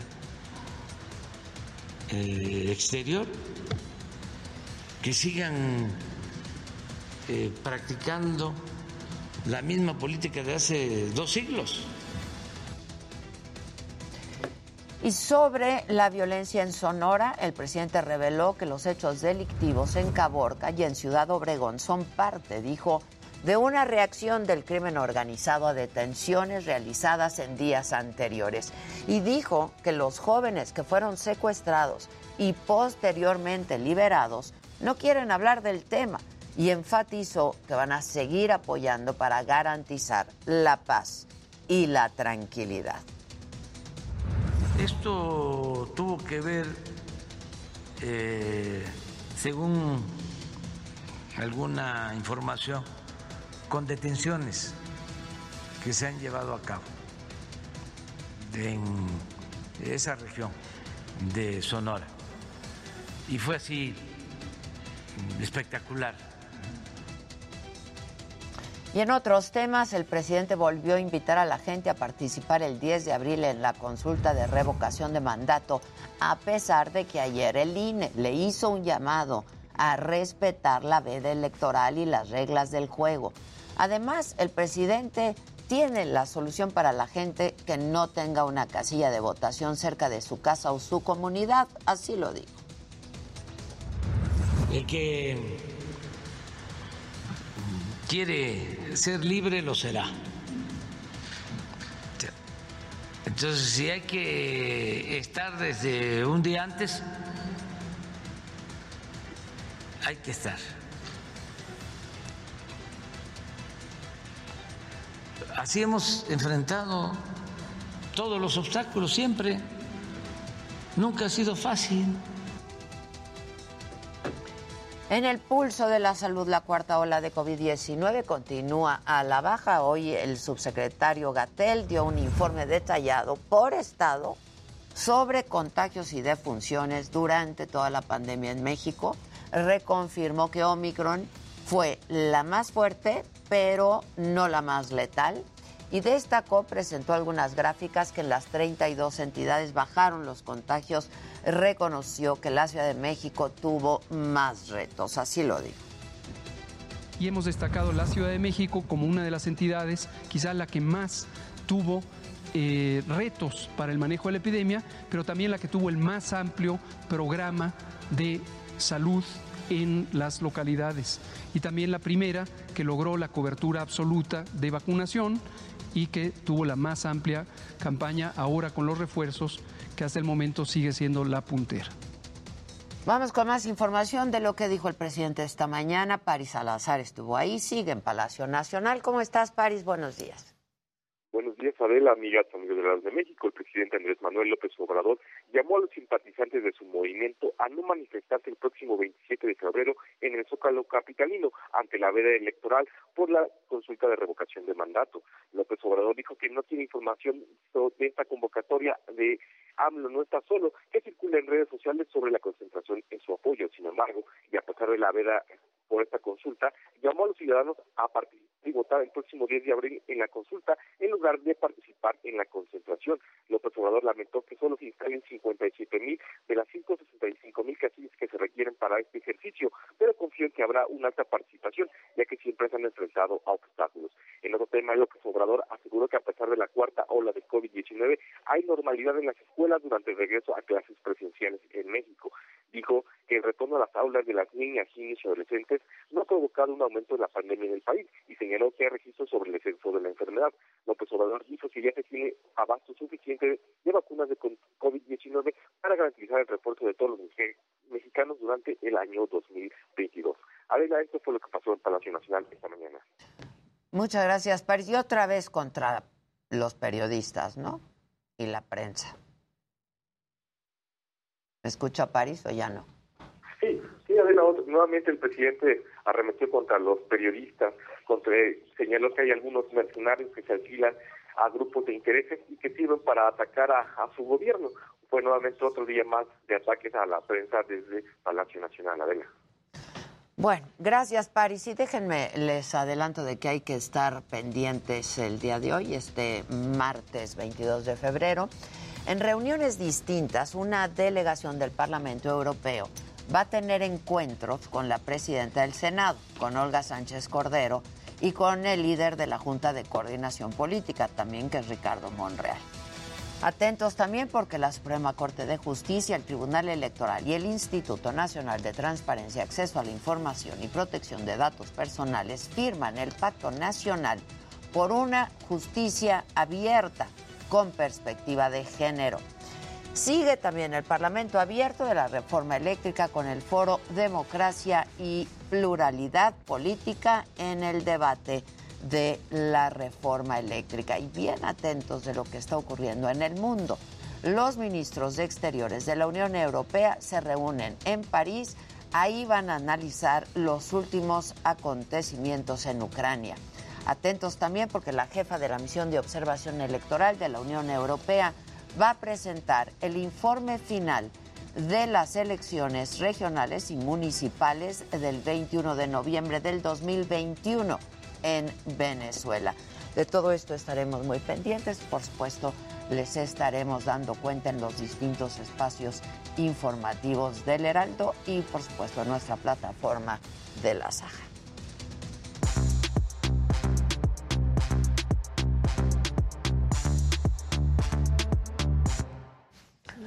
Bueno, pues estamos aquí de nuevo. Cuéntanos lo que se quedó pendiente del espía. Está, está bien interesante porque ya se había reportado de un cuate, eh, bueno, un mexicano que estaba dando información al gobierno ruso. Eso ya sabía, digamos que se volvió pues muy viral, lo, lo sacaron varios medios. Pero ahora lo que se reportó es de un mexicano que ya las autoridades en Estados Unidos, pues digamos que, pues ya lo, pues, está, está declarado culpable ante un tribunal. Él se llama Carlos Guerrero y es, era un intermediario para poder vender software espía, tanto a políticos como empresarios en México y Estados Unidos. O sea, era finísima, ¡Qué finísima barba! persona. Ajá. Básicamente era el proveedor, digamos que era como pues, el, el, el, el B2B de pues, softwares como el Pegasus y todo esto a distintas eh, personalidades. Esto lo publicó Red 3, que es esta ah, agrupación que se ha encargado de obviamente estar en defensa de los derechos de los usuarios de Internet, etcétera, etcétera, en México. Pero, eh, por ejemplo, vendía de la empresa Hacking Team, que es italiana, eh, dispositivos de piratería y herramientas de geolocalización.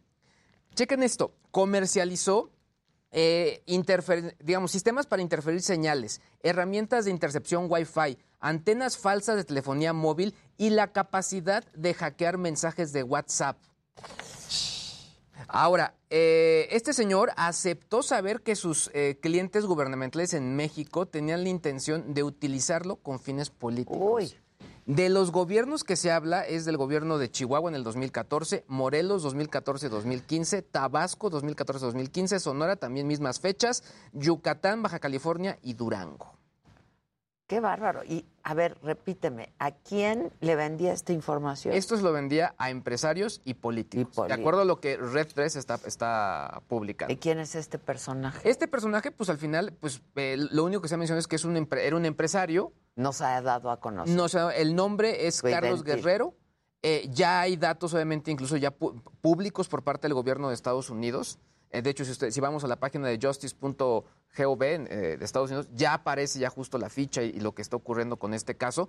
Pero bueno, lo, lo más interesante es que este ya dijo, sí. Sí lo hice. Yo lo vendí. ¿Y a quién? Ellos lo, usua- ellos lo, lo- lo pusieron. Incluso Red 3 ya pone nombres. A ver. O sea, pues se habla en Morelos que eh, el gobierno de Graco Ramírez, en Chihuahua con César Duarte, en Tabasco con Arturo Núñez, en Yucatán con Rolando Zapata, eh, en Baja California con el, el gobernador Francisco Vega de la Madrid y en Durango eh, con Jorge Herrera Caldera. Todo esto está, está reportado. público, todo ya está. Ya está, es público. Híjole, la verdad es que pues bastante fuerte, sobre todo porque digo, no es que uno quiera ser inocente, pero de pronto dices, sabes que se puede hacer, pero ya que esté todo el modus operandi de te vendo el sistema, así Sí, te vendo el sistema hackeador. Sí, sí. Llévelo, llévelo, llévelo. Llévelo. Ahora, de hecho, eso es solo un mexicano. es que es- Exacto. de hecho, yo pensaba, este es uno. ¿Cuántos, ¿Cuántos no habrán? Claro. que Claro. servicios? Claro. Y han de hacer fortunas, ha de ser carísimo contratar uno de esos servicios. Carísimo. Pues sí. Es que imagínate que dice, o sea, arman todo el teatro. O sea, este vamos cuate tenía su equipo. Sí, vamos a instalar una antena falsa de telefonía. Lo que implica eso. Claro, y lo que cuesta eso Y también. lo que costaría. y lo que costaría. Porque al final lo único que sería es tercerizar para poder Claro. dar información de terceros. Claro, claro, claro. No, además, si estás tratando de espiar a empresas y a políticos y etcétera, yo me imagino que han de tener toda su información mucho más cuidada y el proceso para poder espiarlos ha de ser mucho más complejo que como para Sí. poder espiar a un particular. Sobre todo porque tiene que ser 24 horas, porque, en- digamos, de toda la Claro, información 24/7. habrá que discernir y ver, esta es la que va, va a funcionar Claro. para la campaña. Sí, sin duda. Vamos a hacer una pausa y al regresar, mi querido Dani, va a estar con nosotros la alpinista Viridiana Álvarez, que es la única mexicana en subir las 14 montañas más altas del mundo. Wow. Wow. Volvemos luego de una pausa, no se vayan.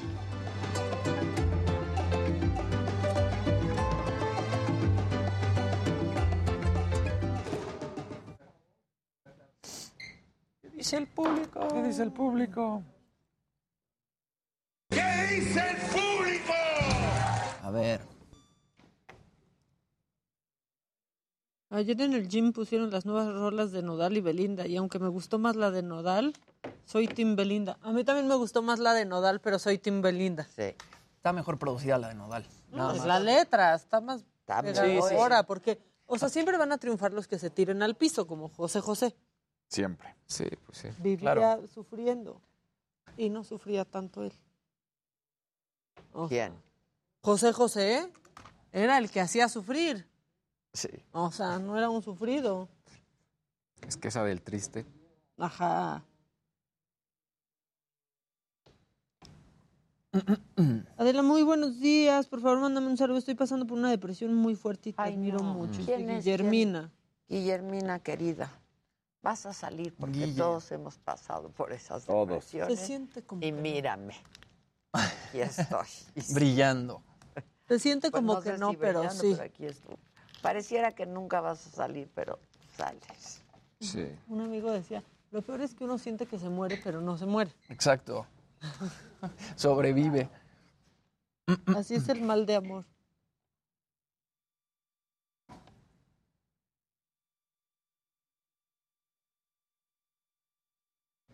Acuerdas la época en que andábamos bien, bien tristes las dos? ¡Qué horror! Y Adela se había enamorado del de Lucifer.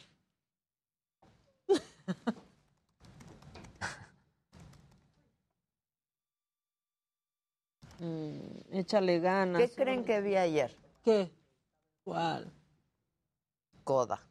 ¿Y qué, tal? te pareció? Ver. Venga. Un amigo me dijo que lloró con Coda. ¿No te gustó?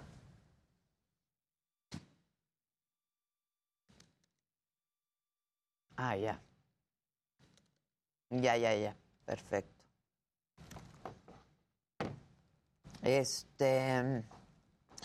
Ah, Sí, está palomera. y no me gustó para ¿Y Eugenio? nada al Oscar como mejor película. Pero Eugenio no está mal, ¿no? No, él nunca está mal. Pero sen- A mí sí me sientes que es como de las cumplidoras, como esto que yo mencionaba, que es como de. Pues que la academia pone ahí por cumplir ciertos. Claro. Y le- digo, la historia es padre, ¿no? O sea, una familia de la que solamente un integrante puede, Escuchar. puede oír. ¿no? Claro. Oye. Entonces, que tiene, y es una chavita, jovencita, que tiene que servirles de traductores, pero ella tiene pues otros proyectos en la vida. Quiere hacer otras cosas en la vida. ¿No la han visto? No. No. No, no, no. Yo, le, Yo sí, a mí sí me gustó. Yo, me la... Sigue siendo de esas que si no me la recomiendan, no le Yo me estaba resiste y resiste y resiste y resiste. Y ayer pues dije, ya no puedo ver otra que esté en los Óscares porque pues ya me las eché. Las que se pueden ver ya me las eché. Yo la vi por toda esta Y ya queja van de a ser Eugenio. los Óscares. Ya van a ser el 27 de marzo. Yo la vi por como toda esta queja de Eugenio de que no lo contrataban para hacer otra cosa más que comedia. Y la verdad, ese papel A mí me gusta dramaticón más en se me hizo- comedia. Ah, a mí también. Pero, y tiene este toque de Eugenio, ¿no? De, de, Sí. de Eugenio. Sí. Es que más bien lo tenemos muy clavado en la mente todos los A mí me gusta mucho haciendo la comedia, Eugenio, me sí, parece es genial. Pero es un gran actor igual. Claro.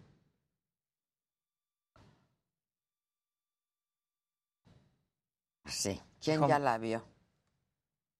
Mandaron amarillito y yo no quiero decepcionar a nadie. a mí no me gustó so- la película Coda, la tuve que adelantar, dicen acá. Sí, mucha gente no. René, mi hermana, estaba conmigo ayer y dijo, ya me voy. Y para que se vaya, René.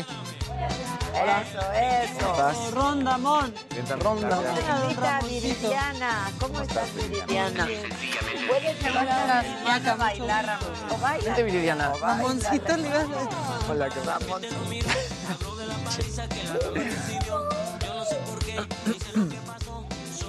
Eso, Tilín. Eso, Tilín. Eso, Tilly. Seguimos en pandemia y no te confíes.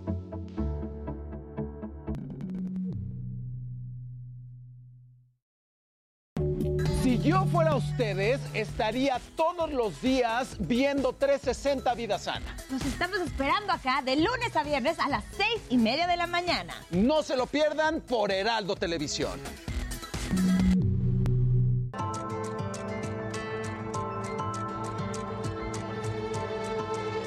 No, no, no, no. Pero ¿qué mujeres alpinistas mexicanas, qué alpinistas mexicanas han conquistado o la que ha conquistado más cimas? Es que ya estamos hablando aquí con Viridiana Álvarez, alpinista, como les adelantábamos. Ella eh, pues tiene algunos sueños y quiere escalar eh, los se les llama eh, las 14 miles, ¿no? Este, explica lo que es. Bienvenida, Viridiana. ¿cómo Muchas estás? gracias. Las 14 8000 son las 14 montañas arriba de 8000 metros. 8000 metros. Que son las más altas del planeta y están ubicadas entre Nepal, China y Pakistán. ¡Wow! ¡Qué bárbaro! Sí, es un- Solamente me decías, tres mujeres lo han logrado Tres hacer mujeres. en el mundo. Sí, en la historia. Y, mm, y bueno, haciendo referencia, hay 65 mujeres astronautas y es como mucho más fácil ser astronauta que, que subir estas montañas. Pues es Entonces, que pero ahí vamos, a la mitad. Muy cañón. ¿Cuántas llevas? Siete. Siete. Siete montañas. eh, ¿Ven que sí se puede? Claro. ¿Ven que sí se puede? ¿Cuándo empezaste con esto y cómo? A los 30 años subí mi primer montaña. No, Wow. sí, yo pensé que me iba a decir a los, 18. No, es parte como de esos aprendizajes y, y lecciones que no hay una edad, no hay un camino ya predeterminado. Yo soy de Aguascalientes donde no hay montañas. Entonces empezamos de ahí. Exacto. Y empiezo a hacer ejercicio a los 28 años y a los dos ¿Qué años. ejercicio comenzaste? Con una carrera de 10 kilómetros. Ok. Y de ahí al año ya estaba haciendo el maratón, el triatlón y en bici de montaña. Ahí conozco amigos que hacían este, montaña aquí en México. Y mi primera montaña fue el Pico Orizaba a los 30 años, como algo, un reto totalmente físico. No, este, nunca me imaginé estar aquí platicando de eso. Híjoles, qué el- bárbaro. El pico de Orizaba es complicado, ¿no? O sea, en cuanto a las montañas que hay en México, claro, no la puedes comparar con una de estas montañas Claro. de Nepal o etcétera, pero de todas maneras, llegar a subir el pico de Orizaba o el Iztaccíhuatl... Da el mal de la tienes que- montaña, Jimmy. Sí, da, es el- horrible. El mal de montaña este, puede ser un edema pulmonar donde entra agua al- a los pulmones o el cerebro se inflama. inflama. Y hay gente arriba de los 8000 metros que está alucinando, que tiene calor, quitándose la ropa. Este, Y ahí no hay Sherpas. y ahí no hay. Lo, en el pico Orizaba. ya lo Sí. decías de, de Tiene Records, de hecho ella está en el Guinness Records, en, en- ahí en el del 2000 mismo, 2022, y es que ella se convierte en la primera mujer en hacerlo en menos de dos años, por un día, pero en menos de dos años, subir el Everest, el K2 y el Kanchenjunga, Así ¿no? es. Y este... Las tres, La- Las el tres. tres. lapso en un lapso dos. menor de dos años. El anterior era de dos años y dos días. Ella lo rompe. ¿Por eh, cuánto por tiempo? 364 días. Por tres días rompo el récord. Bien. Y era algo que... Oye, pues tres días. Eh, es no, un no, es muchísimo. Cuando me dicen, eh, estaba a punto de iniciar en el 2019 la expedición de Canchenchunga, que siempre mi reto fue Everest y ya, ¿no? Y después, bueno, ¿por qué no? La segunda más alta, K2, que no había ninguna latinoamericana en subirlo, y dije, bueno, K2 y ya. Y me volvió atrás del... Yo duré tres años, es 10 años atrás de, de un escritorio, trabajando una vida este, normal, y ahora ya estoy eh, tiempo completo. Y en el 2019 todavía estaba así como en el, en el inter de un trabajo y, y porque son expediciones de, de dos meses. Ok, El Everest me tomó eh, 42 días en subirlo. ok. Entonces, antes de empezar Kanchenjunga me dicen, si haces cima antes del 17 de mayo, haces récord Guinness. Y estábamos cenando con todo el equipo allá en Kathmandú, en Nepal, y, y me estaba, me reí, ¿no? O sea, como este, estaba bromeando, estaba jugando este, conmigo, y cuando me enseña el listado de las únicas, en ese momento, siete mujeres que habían subido el top 3, y el tiempo fue como, este, como yo de Aguascalientes que empieza a los 30 años. ¿no? Híjoles, qué Y es que, bárbara. a- ahorita lo que decías, y me parece muy importante, porque normalmente para la gente que, que no está ni cerca del alpinismo, eh, escuchamos, por ejemplo, montañas y no sabes, y, y siempre la que más fama tiene es el Everest, Sí. ¿no? Pero el K2 es agresivísimo, y en ese, pues lo hiciste muy bien. Sí, fue una, desde plantearse el reto, porque tiene una, hasta una maldición de las mujeres que han escalado el, el K2. Y, mm, y, e ir a Pakistán, un país también tan remoto donde la mujer, pues, este, no Sí, es lo sí, mismo estar claro. en Nepal que en Pakistán. Y, mm, y pues fue, el, el reto de Pakistán es, bueno, todo la, el tema de la, del riesgo. En el K2, de cuatro personas que suben a la cima, uno no baja, uno muere. Ay, Estamos hablando de un 25%, de fatalidad. 25%. Comparado con Annapurna, que fue el año pasado, eh, también fui la primera mexicana, que es la décima montaña más alta. Y ahí, eh, de tres personas que suben a la cima, uno no baja. Ay. Mentalmente es muy fuerte. eso. No ir con esa información. Sí, claro. ya va- Exacto, Sí. ¿cómo? Exacto, o sea, tienes que ir también mm, preparada mentalmente, emocionalmente, desde luego físicamente, pero Yo creo un 80-20. 80% mente, 20% no me digas. Sí. He visto este, personas sí increíblemente fit, fuertes y, y, este, yo siempre digo, no importa el tamaño del músculo. Quien manda está aquí. La mente. Quien lo mueve está aquí. Ahí la tenemos, miren. Estamos viendo las imágenes, padre. sí, qué padre. Oye, y tu equipo, por supuesto, es importante, es fundamental, ¿no? Sí. ¿Cómo, cómo, cómo trabajan? Ahí, eh, para estas expediciones, anteriormente se tenía que hacer eh, una selección de personas y cada país podía armar o hacer equipos internacionales. Y ahora lo que hacen, en- específicamente en las montañas del Himalaya y Nepal, son empresas que abren estas expediciones y tú puedes ingresar a ellas. Ah. Anteriormente era como por invitación y bueno, en- de todas las personas que han subido el Everest, estamos hablando que el 15% son mujeres. Entonces, pues es muestra de un, un poco de rezago, Sí, de claro. no esa participación, pero bueno, ahora se está demostrando que, que, que solamente es eso, ¿no? un rezago histórico, cultural, donde no, de- no significa que no tenemos la capacidad. Claro, sin duda. Este, pero entonces tú te unes a estos Sí. grupos, ok. Así es. ¿Y tu equipo de trabajo de todos los días? Eh, los Sherpas, que son lo- la gente local de Nepal, que son gente de montaña que ha vivido este, por muchos años ahí, que tiene una capacidad de adaptarse a la altura, son increíblemente fuertes. Ellos son los que organizan eh, todo el tema de la logística eh, y por equipos se va pues mm, organizando. Quién fija la cuerda, este, las secciones, pues todo es... eh, no hay agenda, o sea, todo depende de, de cómo este, el clima, Claro, el todo tiene- camino, claro. este, muchos factores. Muchos factores que van cambiando, ¿no? Sí, está muy impresionante. Viridiana, ¿hubo algún, algún evento en tu vida que haya hecho que empezaras a hacer alpinismo a los 28 años? Porque como dices, ya es una edad pues en la que estás grande, uno esperaría que alguien empiece, no sé, a los 15 o a los 20, pero ¿hubo algún evento en tu vida que te orillara a empezar a hacer ejercicio? Pues de pronto sí, a, a correr Sí. un maratón, ¿no?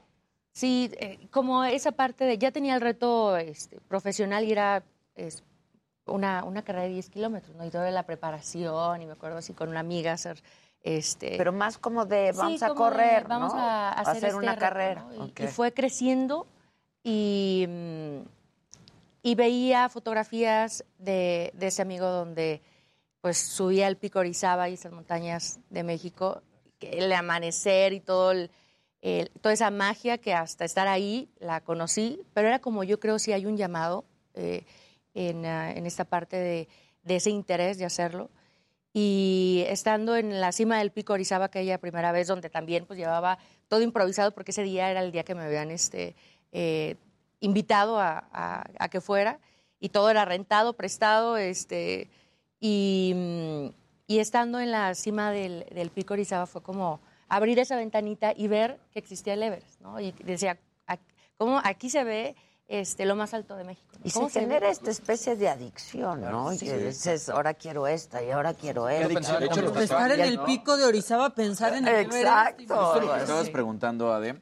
Eh, Sports Illustrated acaba de sacar un artículo la semana pasada, y no sé si lo viste, en el cual decía que hoy lamentablemente para el Everest, y tú lo estabas comentando, mucha gente va ya como una situación de viaje turístico y está habiendo un incremento en las muertes porque son personas Que no están que no están preparadas. preparados. No es llegar y en Chilamesta subirte. Ahí vamos. Ah, exacto. Vamos aquí al monte. Vamos a subir este, ¿no?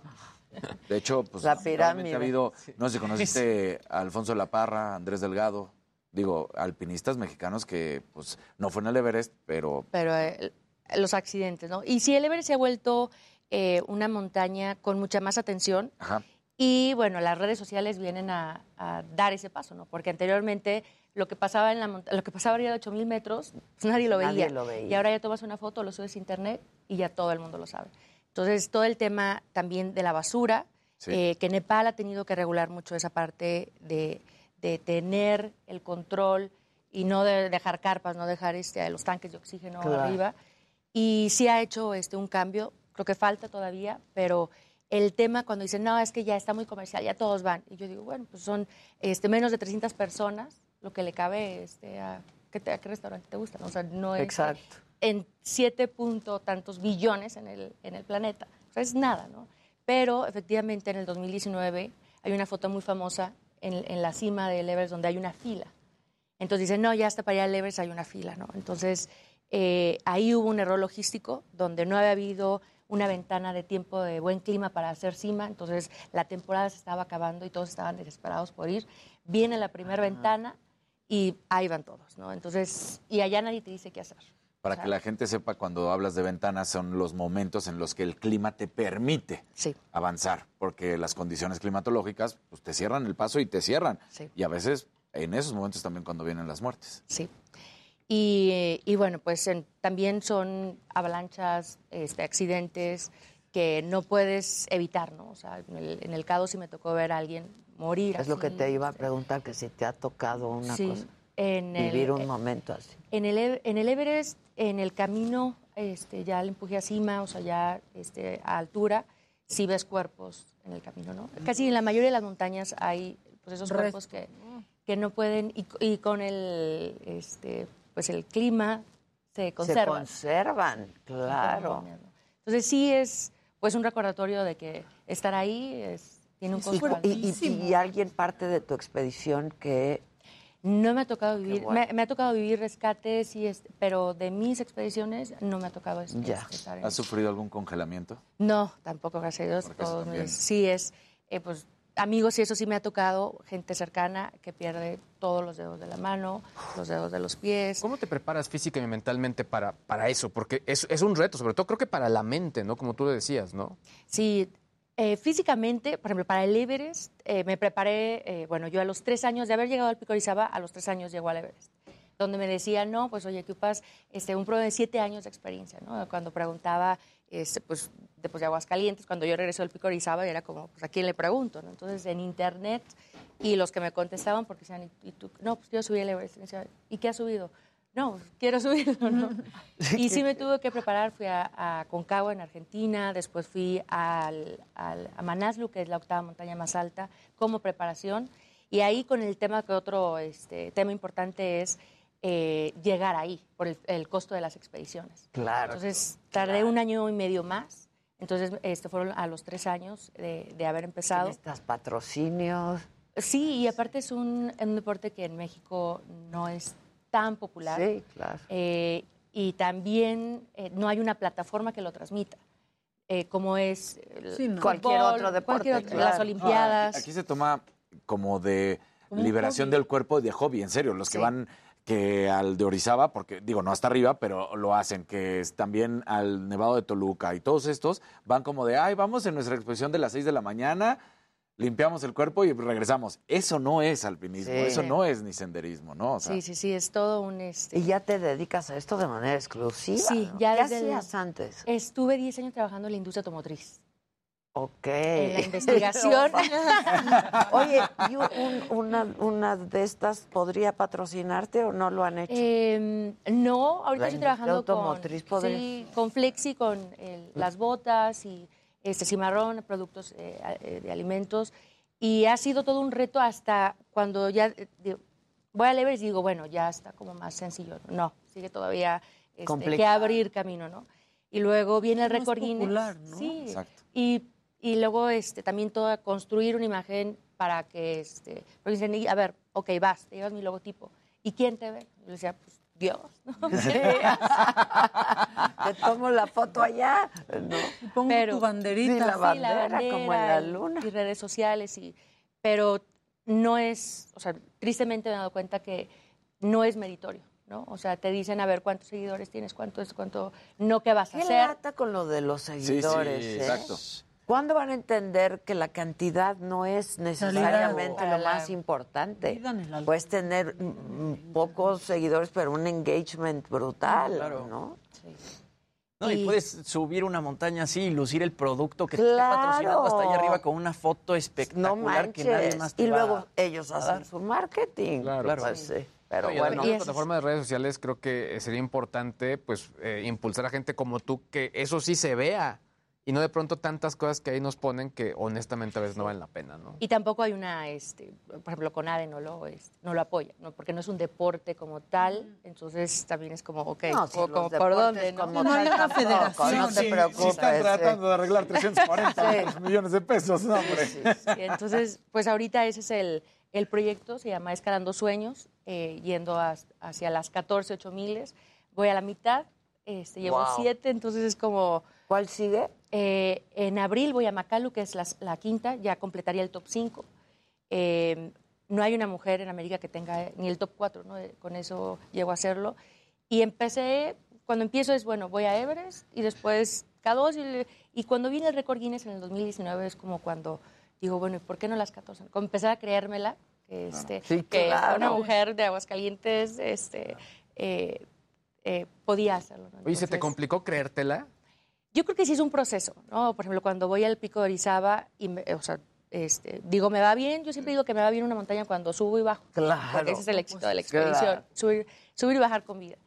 Y, mm, y decía, eh, este, ¿cómo será el Everest? Quiero ir al Everest, pero no lo decía en voz alta, porque yo creo que esa parte todavía, si de por sí, este, todavía ahorita que es, siempre que salga un proyecto es así, estás loca, ¿no? Ahora vas Sí, a- claro, la peor. entonces, eh, sí, fue, sí ha sido un proceso, pero ya ahora es como, ahora sí, vamos con, con todo y, y- y ahora tratar de hacerlo, no nada más esas 14, esos 8 miles, entrar en ese top 3 eh, y, eh, o sea, ser de las, al menos de las top 5 mujeres, porque todavía me falta alrededor de un año, año y medio para completarlo y hacerlo en tiempo récord, porque el récord está en 9 años. Uf, Empezaste Dios a los 30 mío, años. cuántos retos. Existe, em, digo, empezando a los 30 años, ¿existe una limitante por las condiciones climatológicas que en cuanto a la edad te digan ya no puedes eh, seguir subiendo? O- La, mo- la montaña es una maestra muy, muy grande.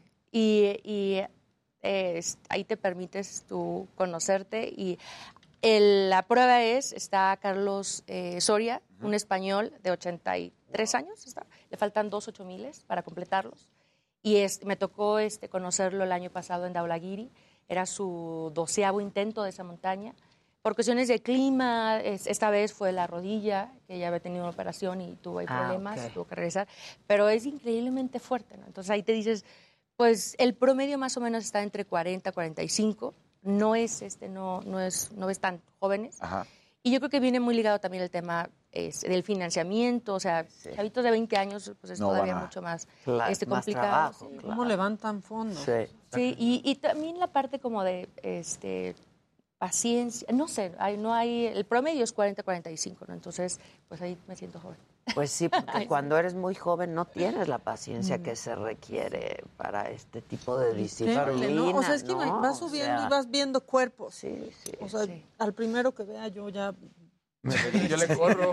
Oye, y- ¿Y no has tenido un, un- O sea, ¿qué te da ir subiendo a la montaña? Yo, yo creo que todos los sentimientos juntos, ¿no? Este, un breakdown ahí de lloradera, de yo qué sé, ¿no? Y que dices, me falta mucho. Es como una montaña rusa, ¿no? Porque es- no es este, una carrera, por ejemplo, de un día, que es muy pesado, pero llegas a tu casa, te bañas. Claro, y ya pasó, ya acabó, claro. Y no, ni semanas, sino meses, ¿no? Entonces siempre va a haber días buenos, días malos, y el reto es ese, tener esa inteligencia emocional para poder sobrellevar todos esos obstáculos y que los obstáculos no sean más grandes que, este, que el sueño.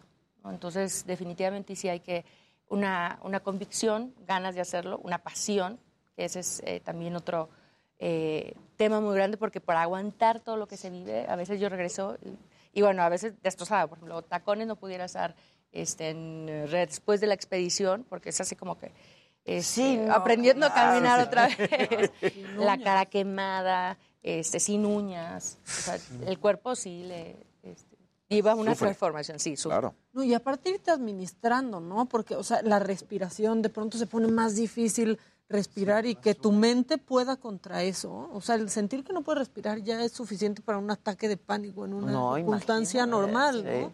Sí, eh, todo el tema de, de, pues, de autocontrol, de autoconquista, de este, no es no sentir el miedo, ¿no? porque dicen, oye, qué valiente, no sientes miedo. Y yo, No, ¿cómo claro. Claro que sí. Si no el valiente sintiera- no es sí. aquel que no siente miedo, sino el que, que- lo puede exacto. pues, claro, Entonces, controlar y manejar. Sin miedo no medirías el riesgo. Claro. Entonces es también el reto es otra vez que no te que no te sobrepase, pero mm, pues sí hay momentos donde pues en medio de una tormenta en el K2 me pasó, en medio de una tormenta donde ya había mucha nieve, la, la nieve empieza a doblar la, la tienda de campaña, no sabíamos si iba a caer una avalancha, si iba a seguir nevando, qué iba, qué iba a pasar, y era ya al punto que no te podías ni sentar de, de tanta nieve que había, No. o sea, así.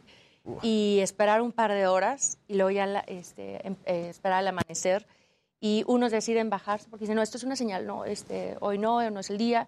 Medimos el riesgo, pues medí el riesgo con, el, el- con la nieve Ujú, ujú. y, este, y unos decidimos eh, subir, ¿no? Y yo decía, pues es que estas historias que te cuentas, que son las historias que me tengo que contar para estar allá, Claro, y una para era, seguir. sí, una era la, la de la dificultad o la adversidad. O sea, en cada momento de reto o de dificultad es para demostrar que tanto quiero estar allá arriba, Claro. que tanto quieres algo. Porque además Oye. lo que te decía Maca del- de la respiración, hay que tomar en cuenta también el oxígeno que traemos, porque el oxígeno asistido es el que te ayuda. Es que Entonces, quería si de repente... Lo que llevas contigo y lo tienes que, que administrar también, porque no puedes llevar mucho peso, ¿no? Eh, ahí el, el oxígeno se utiliza este, arriba de los 8.000 metros o el último día, que es el empuje este, así. Todo lo demás es como esa parte de, de subir y bajar para poder aclimatar y llevar el cuerpo arriba de la zona de la muerte, que es arriba de los 8.000 metros. Y, y es eso, ¿no? No nada más es como, oye, 42 días y ¿qué haces? ¿no? ¿Cuánto tardas en llegar al campamento? No, es que llegas al campamento uno, bajas. Y luego vuelves a subir, te quedas a dormir y vuelves a bajar. O sea, para acostumbrar. Para, ir aclimatando. acostumbrando al cuerpo, claro. Entonces también eso a veces subir sabiendo que vas a bajar no es, este, pero es parte de, ¿no? La- Sí, es un caminito todo para arriba, Oye, todo para ¿ropa arriba. qué es? ¿Ropa térmica? ¿Qué? Pues sí, ¿no? Sí, es ropa, es ropa especial. Sí, de Sí, North sin Face, duda, que porque- patrocine. Sí, porque además, no, otra vez, no puedes cargar con mucho. ¿no? ¿sí? Entonces, Sí, todo. A veces tienes que cortar etiquetas. Porque Para que no te medir, pese. este, Para que no se congelen. Y para que no te- sí, Oye, tienes que medir todo. estoy leyendo que el año pasado en Nepal te quedaste atrapada por el Sí. COVID, ¿no? Y que el 50% de, de los... vida. No, es que ya me está dando mi angustia. No, espera, y dice que el 50% de los alpinistas estuvieron hospitalizados por la Sí. cepa. Sí, era la del. ¿Cómo viviste eso? Eh, todo 2020 iba a empezar este proyecto semanas antes, que la temporada para subir Everest y la mayoría de las montañas en Nepal son en abril. Entonces, pues viene el COVID en el 2020 a es- más o menos esas fechas, a Sí, 15 sí, días de expedición, ya con todo se cancela, entonces fue así como que para atrás. Y todo el 2020 no hubo expediciones, viene el 2021 todavía con pues ciertas limitantes de algunos aeropuertos y de Ajá. que este y, mm, y se abrió y, y bueno, o sea, Todos. vamos, todos, ¿no? claro. Y el, el, bueno, entra Delta, Nepal está este, a- arriba de, de India. Había un grupo, bueno, pues ahí no sabes de, de dónde vino, pero pues había entre los que estábamos ahí, eh, pues empezó eh, a contagiar. Estábamos a un día ya de hacer de cima, estábamos ya en campamentos altos. Algunas personas empiezan a sentir mal, entonces se decide este, bajar. Y yo decía, y esa montañera. Me falta. Un día. Entonces, Uy. pero ahí ya estaba contagiado. Este, bajo, me hacen, en el campamento base una prueba rápida, salgo negativa, llego a Kathmandú, salgo positiva y, y, bueno, yo estuve, gracias a Dios, en, en, pues en un hotel encerrada y las, de los 90, del 90% que se contagió, el 50 llega a hospital. Entonces sí fue así como, o sea, de- ya salgo yo y después fue como ir a visitar a mis compañeros en diferentes Claro, hospitales. claro, claro. Y siendo una enfermedad que pegaba en los pulmones, imagínate, ahí, Sí, ahí no te ahí dabas. Oye, dime algo, ¿eres eh, soltera? Sí. Pues sí.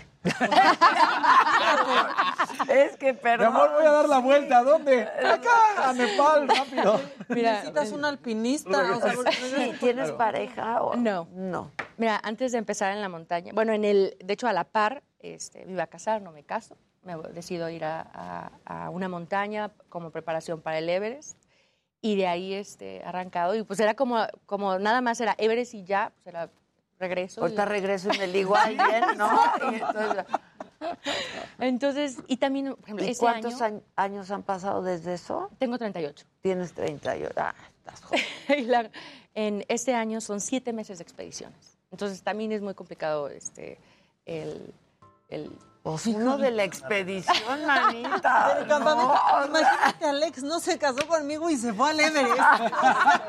cambió por el Everest. Bueno, sí, y por las otras que siguen. Caray, pues mil felicidades, qué orgullo. Por aquí alguien decía en la sobremesa con Angie Fer y Jorge, saludos a todos, a nuestra paisana viridiana desde Aguascalientes. Muchísimas gracias. No, y para todos, qué orgullo. A Oye, seguir llevando la bandera. Sí. Para mí es un gusto llevar la bandera de México a, a- este, a lo más alto, literalmente. Entonces, pues ahí me pueden acompañar en las expediciones en redes sociales. Sí, claro. ¿Cuáles Y, son tus, tus redes sociales? Viri Álvarez MX, Viridiana Viri Álvarez MX. Felicidades. Muchísimas ¿eh? gracias. Y ve por lo más alto. Por lo más alto. Muchas gracias. Ahora sí que vibra alto. Vibrando alto. Vibra alto. Felicidades. ¿eh? Muchas gracias. Hacemos una pausa. Ya volvemos.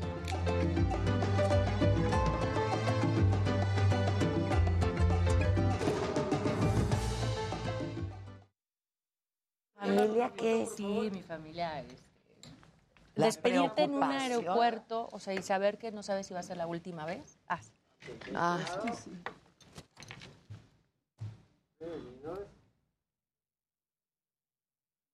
tu pobre madre. Sí, no. Bueno, mi papá y bueno, mi mamá también, de literal, este, hace poco me dicen, oye, Viri, ¿dónde podemos vender las, los vasos de veladora? Y yo, ¿cómo?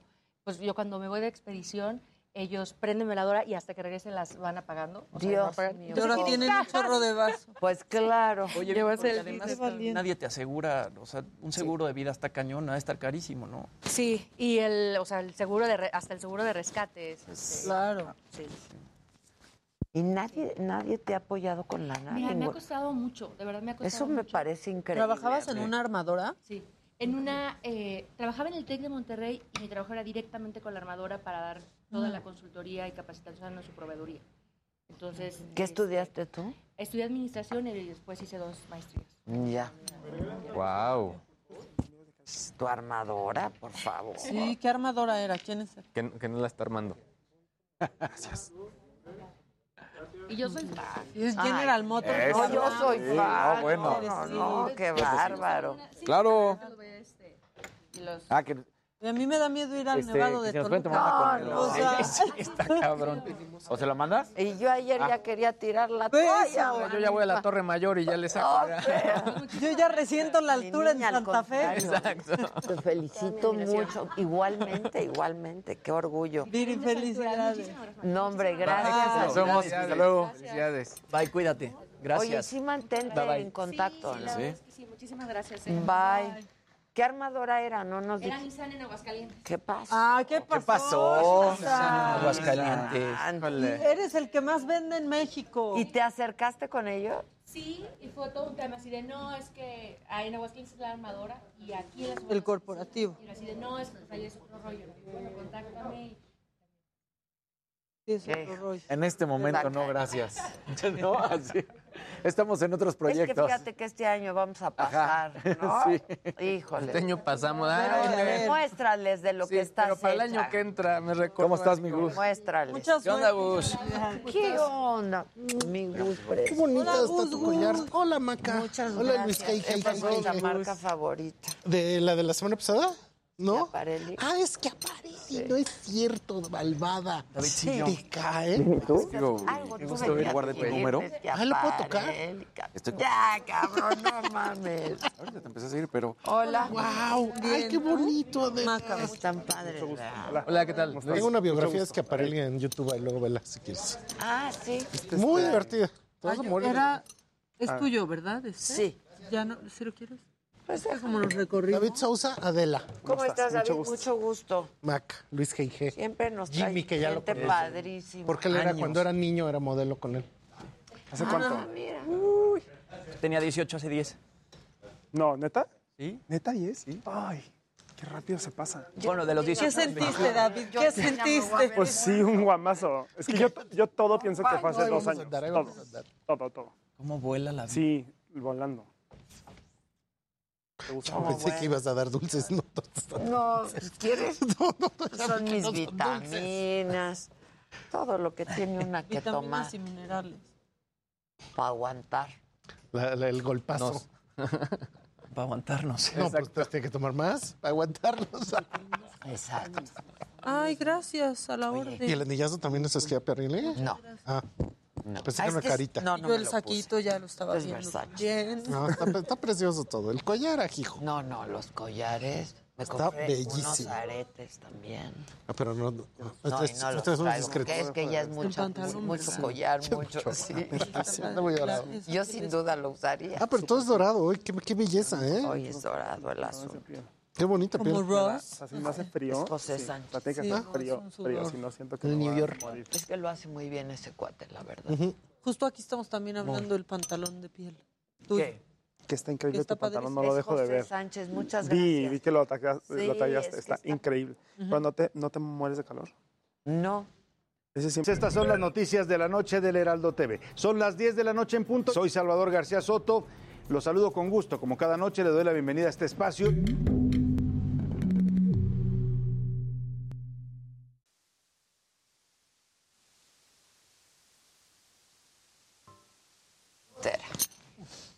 Gustavito, el que sigue, por favor. Siguiente, El por favor. siguiente, Hola, por favor. ¿cómo están? ¿Cómo Hola, estás, mi buenas. querido? Buen día. Gus? Hola, Gus. Bien. Muy bien, ¿y tú, Gus? Pues mira, ¿qué te cuento? Yo creo que cada año cuando la gente está hablando de la gala del Met siempre están pensando en un diseñador.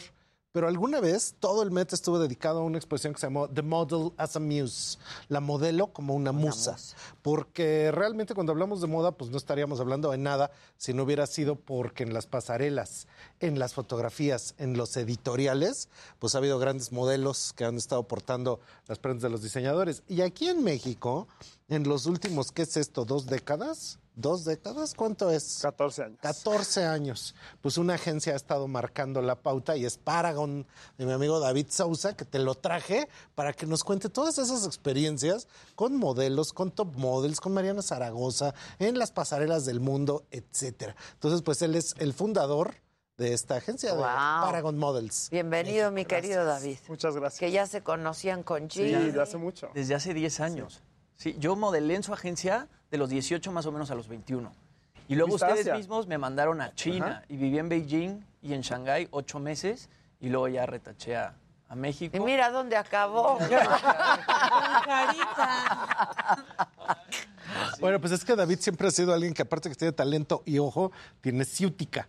Entonces, ¿cómo empezó todo esto?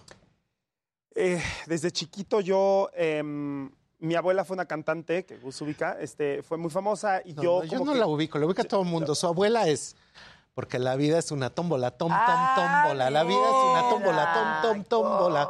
Monabel. Monabel. Y ella es chilena, pero se hizo famosa en México, En vivió aquí muchos años. claro. Y de- de- desde que yo era chico, amaba sus, sus este, atuendos, sus discos. Su Yo me quedé, el, vestuario. el 90% de sus cosas que sobrevivieron, Las yo las tengo. tú. Sí. Wow. Qué joya. Sí, la verdad, sí. Y amaba, le hacía mil preguntas y todo, que no le gustaba contestar la mayoría de las preguntas, pero yo todo el día le preguntaba mil cosas. Y me, me fascinaba el mundo del glamour y del, o sea, este, mi, su ex esposo, mi abuelo, fue director de cine, entonces como que siempre sabía que quería trabajar en esto, pero mi hermana mayor tenía mil revistas de moda. Y me enamoré. Desde muy chico me enamoré de Cindy Crawford, Claudia Schiffer, las, las top models de los Sí, noventas, sí, ¿no? sí, sí. Y de Gianni Versace y Karl Lagerfeld. Y pues, yo estaba muy chico, no entendía nada, pero yo, o sea, nunca soñé con yo quiero ser modelo. Yo decía, quiero ser esa persona de atrás. Yo no sabía que habían agencias, agentes, Ok, o sea, ya. no sabía. Pero decía, yo quiero descubrir a esas modelos y yo quiero decirles, córtate el pelo. Me encantaba que Linda Evangelista se cambiaba de look cada, Cada temporada. vez, Y se me hacía como fascinante. Y yo decía, ¿quién le dice? ¿Quién, quién ¿Qué decide? hacer? ¿Quién-?" Claro. Entonces, yo no sabía, te digo, que habían stylists, que había todo. Pero era mi sueño. Entonces empecé un poco con las pobres niñas de mi prepa, que las agarraba y les decía, me choca tu peinado, ven, yo Y te voy. Y les hacía, y les- o sea, El heavy. O sea, a una niña le quemé lo- los párpados, pobrecita, porque le dije, te voy a dar un makeover y la maquillé con una caja de maquillaje de Costco, esas que vendían de Ajá, ajá. profesional de Navidad. Le dije, te voy a poner glitter de, de un... En ¿Cómo los se dice? De, Sí. de ¿De barniz de uñas. Pero y se ¿le veía, pusiste barniz de Sí. uñas? Y se veía guapísima. Hasta que, Hasta se que- le quedó. no, los también después. Pobrecita. Hasta que se tuvo Y me que metía- con acetona. Pobrecita. Y me metía en muchos problemas porque siempre estaba vistiéndome diferente, en la escuela me regañaban, cortaba la ropa, me gustaba, o sea, no sabía, no sabía coser, no sabía nada. Y obviamente, pues, eh, o sea, yo nací en el 85, entonces en los 90, pues que ser niño y decir quiero niño mexicano, quiero ser diseño de moda, pues no está cool, ¿no? o sea, Claro, entonces claro. obviamente yo decía, quiero aprender a coser, quiero, y no, no, no, a ver, mis papás eran lo máximo, ¿eh? pero no, nada más no se hacía, no, sé, it claro. doesn't work, o sea, no no. había ni dónde ni cómo. No había ni dónde, ni cómo, ni nada. Entonces, este, yo crecí mucho, casi toda mi vida en California y eh, estudié diseño de moda. Eh, gracias a Dios, mis papás como que al principio estaban traumados, luego ya me dejaron. Y eh, durante la carrera me puse a hacer como desfilitos. Una escuela que ya no existe, se llamaba FCC, Fashion Careers College. Y era una dueña que compró como una mansión y le hizo, pero, o sea, mansión, pero como escuela, pues es chiquita. o sea, Chiquita, era muy claro. íntima, muy padre. Y este, pero pues no hay industria en San Diego, en California. Entonces, lo que yo hacía era, te digo, descubría niñas, según yo, y les decía, ven, yo te voy a decir, y yo te voy a enseñar a caminar. Y, la, la. y no había Instagram, no había, digo, YouTube empezaba, pero como que no era tan fácil el acceso a la información. Pero pues yo hacía mis pininos de lo que yo podía y conseguí un internship en una agencia en Nueva York de verano. Y me fui para allá y como que ahí, digo, no sé contestar preguntas cortas, ¿eh? sorry. me- Entonces ustedes cállenme. No, no pasa nada mientras no se acabe el tiempo. ¿Qué agencia te fuiste? A Women. Ah, a Women. Women. Y conseguí un summer internship y llegué y yo decía, de aquí, o sea, de aquí no me van a sacar. Y mi internship era la recepción, o sea, sacar fotocopias Claro, y tonterías, claro. pero como que me puse las pilas rápido, me gané al, al director y me contrataron y era New Faces Director. Entonces mi chamba era llevar a las niñas a sus castings, a sus fittings. Entonces, Descubrir. mes uno, yo iba, no, ahí no, o sea, como que mandaban de todos los países, digamos, a Nueva York y, yo las llevaba porque la mayoría Ah, llegaban sin saber inglés o poco. Y te digo, no era tan fácil Google Maps, o sea, los celulares eran un... Entonces yo las llevaba a los castings. Y entonces yo... Como su personal, pues. O sea, las- ajá, a las niñas que eran como la promesa de la temporada, yo las llevaba. Y entonces me tocó literal al mes uno Y ir al show de Marc Jacobs, este, de Donna Karen, de, o sea, lo mejor de lo mejor.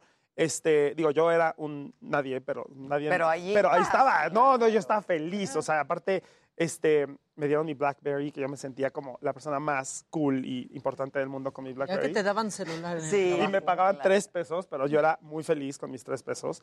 Y, este, y trabajaba muchísimo, me encantaba. Y, y la verdad es que, total, me inundé de todo esto, pero me di cuenta que no había mexicanas. O sea, pasé todo el cuento corto. Yo trabajaba con las rusas, con las brasileñas, todo, no había mexicanas. No conocí, en todo este tiempo, no conocía una modelo mexicana ahí. Y yo decía, ¿qué onda? O sea, ¿dónde están las mexicanas? Y entonces me acuerdo que le dije, o sea, lo preguntaba, no seguido, pero le dije a mi jefe un día, ¿por qué no hay mexicanas? Y me decía, las mexicanas no son altas, las mexicanas no tienen madera de modelo, las mexicanas son bien flojas. Ya me ardí. Y entonces como que yo le dije, no. Yo sabía de Elsa Benítez y de Liliana Domínguez que habían sido antes, antes de mi generación. Y entonces, para hacerte el cuento corto, me entró esta cosquilla de yo quiero descubrir modelos mexicanas. Yo sé que hay, digo, mi hermana mide 1,80, o sea, sí Claro. hay modelos altas, hay, hay mujeres altas en México, yo, yo las voy a conseguir. Y entonces, de repente, como que me fumé un churro y dije, me, voy- me voy a México a abrir una agencia, sin saber nada. ¿eh? Abrir una agencia, mi agencia mi laptop y mi Nextel. Sí, sí. Y empecé, poquito a poquito, este, digo, yo creo que te conocí a ti muy rápido. Eh, tenía mucha, la, la verdad tenía muchas pilas, mucha pasión, la tengo. Te, con- te- te firmó, te firmó. Fue mi primer modelo.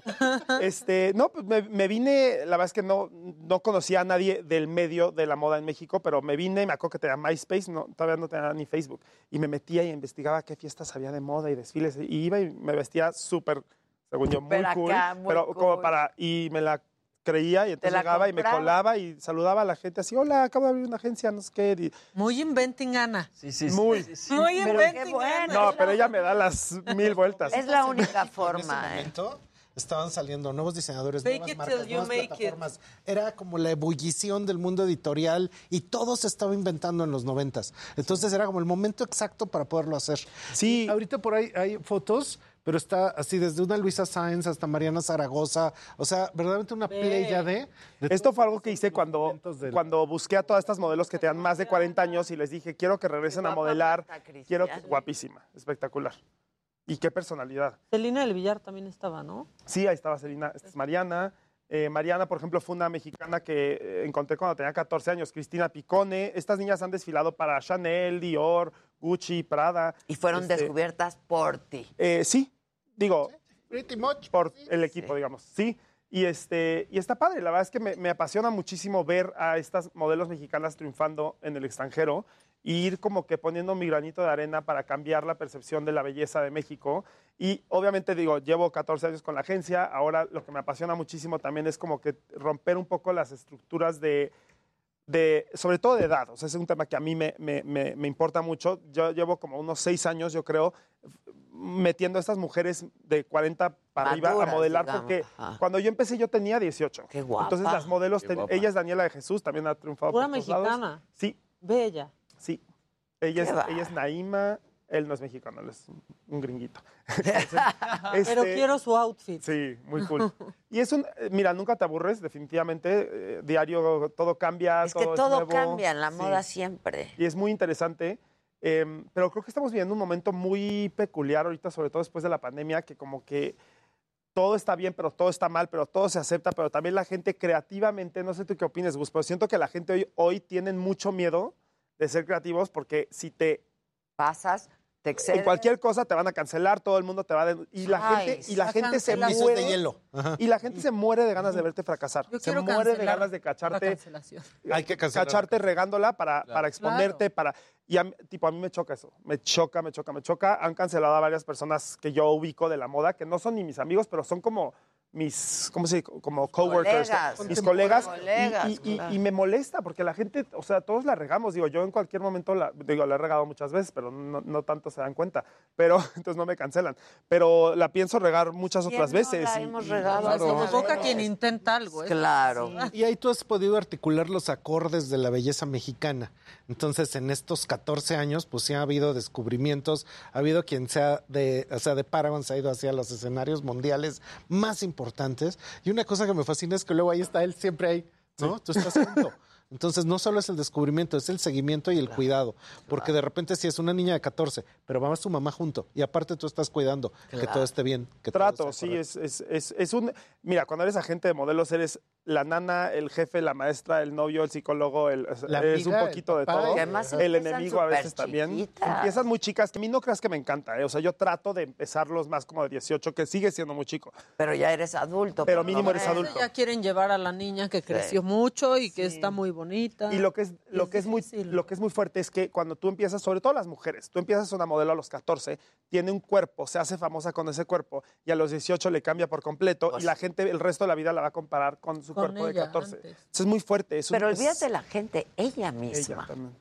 ¿No? O Sí. sea, ¿cuántas eh, problemas de pues enfermedades y de, ¿no? Este, problemas alimenticios no tienen las modelos y los modelos. Sí. Que eso ha cambiado un poco, ¿no, David? Está Yo cambiando. Imagino que conforme han pasado los años, como que esta cultura de que las modelos sean flacas, flacas, flacas y que no coman Sí o que cambiado, coman muy pero- poquito, ha mejorado. Pero el efecto Sí. de una niña de 14 que le va cambiando el cuerpo porque Claro. pues, estás Ajá. en Y una que no se que te reconoce, tiene que ¿no? cambiar, que no te reconoces y que quieres seguir siendo niña. Y tristemente es un medio que, y mira, yo tomo, tomo mi, mi parte en la culpa de que pertenezco al final del día a este medio, es que to- hasta, hasta hoy que hay, hay espacio para plus size y para todo, igual es hablar del cuerpo de esta mujer, de cualquier mujer. Todo el día es hablar de su cuerpo. Entonces también es un tema. Y te, te digo, Aunque me, seas me body auto- me autoacuso. Ajá.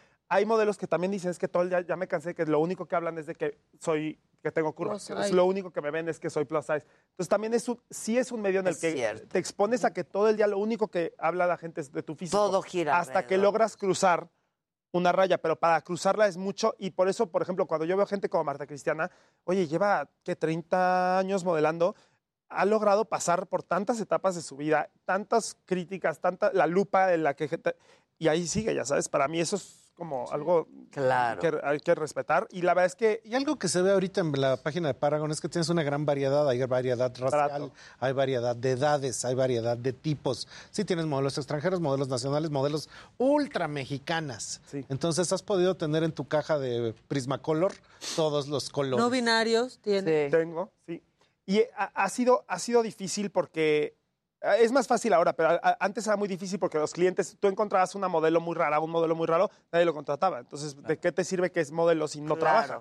Y, y ahora como que todo el mundo, no sé, o sea, al- a mí lo, que, lo único que me choca es que la gente que te, te- que trata como, es como, quiero un binario, me da igual. Eso también se me hace mal. Es como Es deberías escoger que quiero alguien que es una supermodelo persona. y, ah, by the way, es no binaria. Happens to Claro, be. Pero, happens ajá, to como be. que, y hay muchos diseñadores que es como que quiero una mexicana mexicana, pero la más mexicana. Pero, Con rasgos muy Sí, mexicanos. pero hay muchas, nada más que ellos es como la primera, la que sea, nada más mándame una como para, para checar, cuota. como tengo un gay, tengo una no seguimos con binaria, lo tengo una plus size, y es un poco lo mismo. Entonces, eso es lo que yo estoy tratando de yo con Otra vez es la discriminación a la inversa. ¿no? Y es por irse a lo popular, ¿no? No Pero ya algo- con el nombre que has construido, basically. pues eso también te permite poder meter ahí nuevas propuestas, además, ¿no? Porque ya están respaldadas por un nombre. Trato. Paragon. Trato, sí. Y sí, obviamente la gente te pone mucha más, pelan más tus ideas cuando ya tienes un nombre. Aunque siento que mis ideas eran todavía más culantes cuando, cuando nadie me conocía. Siguen siendo Porque cuando no, eh, hay una parte que, que- que se te quita la creatividad cuando ya pagas las cuentas. Es cuando yo empezaba, pues, no había cuentas que pagar, no había nada, entonces haces lo que sea. Ahora tienes que Y pagar si la riegas nadie se entera. Y ahora es como que tienes que, una tienes que pagar la renta, dos tienes empleados que si tú la riegas y les, ellos tampoco van a recibir su Sí, sueldo, sí, digamos. sí. Es como que te, te, te hace menos creativo. un poco. cierto. Ahora, David, tú y yo ya nos hemos ido a la legua, al descubrimiento de los talentos. Y Sí. siempre te escriben las mamás y siempre te preguntan, me consta, que te dicen, ay, David, mi, mi, mi hija, no sé qué, ¿cómo le hago? Está Mi muy guapa y está muy Es que la mamá siempre cree que... Ajá, tú te quedas así como, bueno, ¿y ahora qué le digo a la señora? Entonces, ¿cómo empiezan en este mundo? Es bien difícil. Mira, eso lo vivo todo el tiempo y, y es, es- es difícil porque es difícil, me pone en una situación muy... Y yo no quiero ser también la persona que te dice no, o sea, ríndete de tu sueño, ya ¿sabes? Es, es difícil, pero Tu bueno. cuerpo no da. Sí. No, tu perfil no da. Tu... Y también a veces yo les digo, a ver, no porque yo diga que no significa que otra agencia no te va a Claro, decir que sí. claro, o sea, claro. hay espacio no. para, sí, hay espacio para muchas cosas, pero cuando descubrimos talento nuevo, básicamente lo que hacemos es que a veces es que yo los encontré por angas o mangas o alguien me dice, oye, te presento a mi hija, mi sobrina, mi vecina. Es tomarles fotos lo más naturales posi- posibles, que antes eran Polaroids, literal, ahorita es Sí. sobre el celular. Y con eso es empezar a conseguir fotógrafos, diseñadores, etcétera, que quieran contratarlas. Obviamente las primeras chambas son más basiconas, más Claro. lo, lo prim- lo primero, en digamos. todo, ¿no? Y van creciendo, pero sí es una carrera en la que ¿Cómo de un día para el otro te puedes volver Exacto. de las mejores. ¿Cómo y hay gente que nunca. eso? ¿Cómo pasa que una modelo mexicana se haga una modelo internacional? Eh, Ya que construyen hasta cierto punto su carrera en México, Que lo que nosotros book, hacemos digamos. es. Ajá. Ok. Y tienen, ya saben caminar, ya saben. También es saber hacer un casting. O sea, hay gente que sí ya sabe caminar, por ejemplo, en un desfile, pero llegan al casting y se intimidan. Entonces también es saber venderte del casting y- y, y comprobarle. Tener la al- personalidad. sí, porque una cosa es caminar bien en el desfile de Chanel cuando ya estás vestida, maquillada, peinada, el ventilador, la música, pues caminas Y más cuando cool, te vas la con tus jeans En el y casting es, ajá, es en el, el showroom del diseñador, ni te están pelando, hay mil niñas, es presión. Entonces saber, saber hacer eso, eso es como lo que hace que te escojan. Como súper buenos actores que son malísimos para el Para casting. los castings, sí. Oye, David, pero por lo que dices entonces no hay como ese, o no ha habido esa explosión de una modelo, top model mexicana que de la nada. O sea, primero creas la carrera aquí en México. y Pues, por ejemplo, usando, o sea, a Mariana o a Cristina, ¿no? Por, por ejemplo, dos de, de- de Mariana nuestras niñas más famosas. Eh, trabajaron en México hasta cierto punto y luego se van fuera. Mariana, por ejemplo, cuando apareció tenía 14. Hay nuevas leyes, que qué bueno que existen, que no dejan internacionalmente trabajar a modelos menores de 16 ciertas cosas y 18 ciertas cosas. Ah, qué Cuando ella apareció, yo le dije, tú tienes la cara para hacer Prada. Y de esas veces que dices algo y se cumple así al pie de la letra, entonces estuvo muy cool que se cumpliera. Pero le dije, yo creo que vas a acabar haciendo una exclusiva de Prada. Entonces, a los dos años hizo trabajitos, ella vivía en Guadalajara, venía a México, hacía dos, tres trabajos. Y de repente, cuando ya estaba lista, ya iba a cumplir 16, yo le mandé su book a el casting director del desfile de Prada. Y me dijo, la amamos, nos encanta. la Todo eso volaron a también es Milán. por relaciones de la Sí. agencia con agencias. Sí, que ella sola no hubiera llegado. Sí, Que como- sola es muy sí. difícil. Y que ahorita ya No, además no, está es actuando. Está en Sí. Paramount Plus, salió en la serie esta de Cecilia. Yo le dije, ella fue de esas niñas que la verdad es que me escuchó desde el principio. Hay muchos modelos que no te escuchan y hacen. Ella me escuchaba mucho. Yo le dije cuando empezó a triunfar, a hacer estos desfiles, como era menor de edad y su mamá la acompañaba a todos lados, yo le dije, mira, aprovecha que tienes una- un camarógrafo que te siga tu mamá". Claro, que es tu Y le dije, empieza a subir vlogs y yo no hago nada de eso. Yo soy cero, yo soy muy a la antigua, pero le dije, pues sube, sube videos a YouTube, no sé, o sea, y cuéntale a la gente tu experiencia. O sea, para ti ya es tu vida normal ir al desfile de Dolce Gabbana y de Prada, pero para la gente no. Entonces empieza a subir videos y entonces como que, y de ahí me di cuenta que era buena y le dije, a mí me encantaría que, que de, de- después en tu carrera cuando Actuaras. actúes y seas conductora. Yo le dije más conductora porque hay una historia de muchos modelos que creen que pueden actuar que no pueden actuar. Pero le dije, deberías de tomar clases de actuación, pues para que te sueltes. Claro. Y la neta es que ella sí, rapidísimo. le- Y entonces hablé con una agencia en México que trabajamos súper bien con ellos y les dije, oye, please, quiero que la representes como actriz. Y hasta ellos mismos al principio fue como, "Mm, ok, a ver, déjame ver. Y pum, dos patadas. Agarró Oye, y por ejemplo... A media pandemia que no había nada de modelaje. agencia? agar- C- CMX, CMX, eso pensé. que soy muy amigo de Cory de Mondra, entonces les hablé y pum, y les Y por salió ejemplo, este- tú en tu agencia das clases de modelaje también, porque o, o las mandas no o es que los sean mandas. clases, sí les doy, ya no tengo la paciencia que tenía antes, sorry a la gente que, es que antes pu- les podía enseñar horas a caminar y ahorita a los dos minutos ya digo, es que, ¿por qué no estás agarrando la onda? Porque pues yo llevo años haciendo esto, pero yo les enseño a caminar ligeramente, pero sí llega un punto en el que o tú lo deseas y, lo- a ver, yo les digo, échate 10 horas de YouTube, ve todos los desfiles de todas las marcas, velos y velos y velos hasta que aprendas a... Sí, y vas haciendo tu estilo de caminar. Que flota, ¿no? Pásenme mis tacones A ver, de producción. ¿cómo, cómo, cómo, Es la gracia. el cómo, caminar, el cómo camina ¿Cómo una- camina? ¿Te enseñó? Sí, claro, claro. Qué oso. Ok, a ver. ¿Cómo No, qué oso? ilústranos. Sí. Los hombres es mucho más sencillo, Sí, ¿eh? a ver. El hombre, eh, no, el hombre nomás es zapárate derechito, los hombros acá. No, el chiste es que no vayas tapando el outfit, entonces los brazos van más acá, pegados al cuerpo y ya. Como mujer, si es mucho más rollo, aparte de que trae el tacón y todo, entonces es para las que quieran aprender, sacas el pelvis un poco para Así, enfrente. yo- Eso hace que tus brazos cuelguen más atrás y no vayas tapando la ropa. Y vas aventando los pies Exacto. para adelante.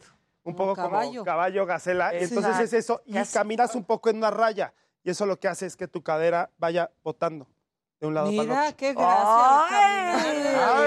¡Ay! Qué fácil explicarlo. Sí, qué fácil. Y, y ahora hazlo. Ahora párense y a ver. A ver, Ahora yo no sé cuál de los dos hacer. ¿no? Los dos, los dos, según se necesite. El que quieras. Claro. Pero sí llega un punto en el que por más que yo te enseñe, si no lo traes adentro, no proyectas nada. Y hay niñas que caminan increíble, pero no en la cara se ve que no están proyectando nada. Claro. No, Y no se la fuerza, creen. eso que tienen adentro, siempre se ven en las fotos, siempre se ven en la pasarela. Siempre. Y tiene que ver con esa concepción que la gente dice, ay, no, es que es un modelo, una modelo debe ser muy vacío. No, No, tienen tienes una que tener presencia una escénica fuerza, que está sé. respaldado en quién está allá adentro. Sí. Y es bien difícil frente a una cámara de, ¿no? O sea, Tanta gente viendo. no, no. Es mucha presión porque la modelo tiene, tiene un poder que no se dan cuenta al principio que el fotógrafo, maquillista, agente, estilista, todo el mundo pone toda su chamba en ti como modelo. Sí, sí, sí. Y tú tienes que cargar todo eso y, Proyectar. y tienes el poder de arruinar por completo la foto o el desfile o hacer que Todo salga la vida. Y, sí. Entonces es, es, es difícil. A mí particularmente que cada día me parezco más a Dani De Vito, sí me ha parecido, sí me ha parecido sorprendente No, no, atestiguar la belleza y quedarse uno así con, con las modelos y Dios mío. Es que qué, belleza. qué bonito es lo bonito, Ajá, la verdad. La estética, el arte, todo eso. Totalmente. Totalmente. Entonces, ya lo saben, Paragon Models en todas las redes, ¿no? Paragon Model M en sí. Paragon Model Y las M. tuyas, preguntaba. La mía es arroba Sousa David en Instagram, es lo único que tengo. Pues está muy bien. Y a mí síganme en trendo.mx. Como y siempre. vamos a estar dando talleres de retail y de muchas cosas que tienen que ver con la moda. Entonces, si quieres dedicarte a, a estas profesiones, pues venme a ver en mis talleres en Trendo, que a David le consta, ¿verdad? Que, que sí me salen. No, ¿cómo Tiene una no? información. Dimos una conferencia que yo iba después de él y me dio una vergüenza porque la suya era tanta información Sí, y yo así de. eh, todo. Sí, sí, está cañón. Todo, Todo, yo todo. te amo. Te amo, Adelita. amigo. Muchísimas gracias. No, gracias a ti, gracias, muchas gracias, Gracias, y gracias. felicidades, qué Muchas padre. gracias, qué lindo. Qué bonito programa hoy con gente no creativa, Inspiradora. inspiradora, sí, sí, sí. Volvemos luego de una pausa todavía, no se vayan.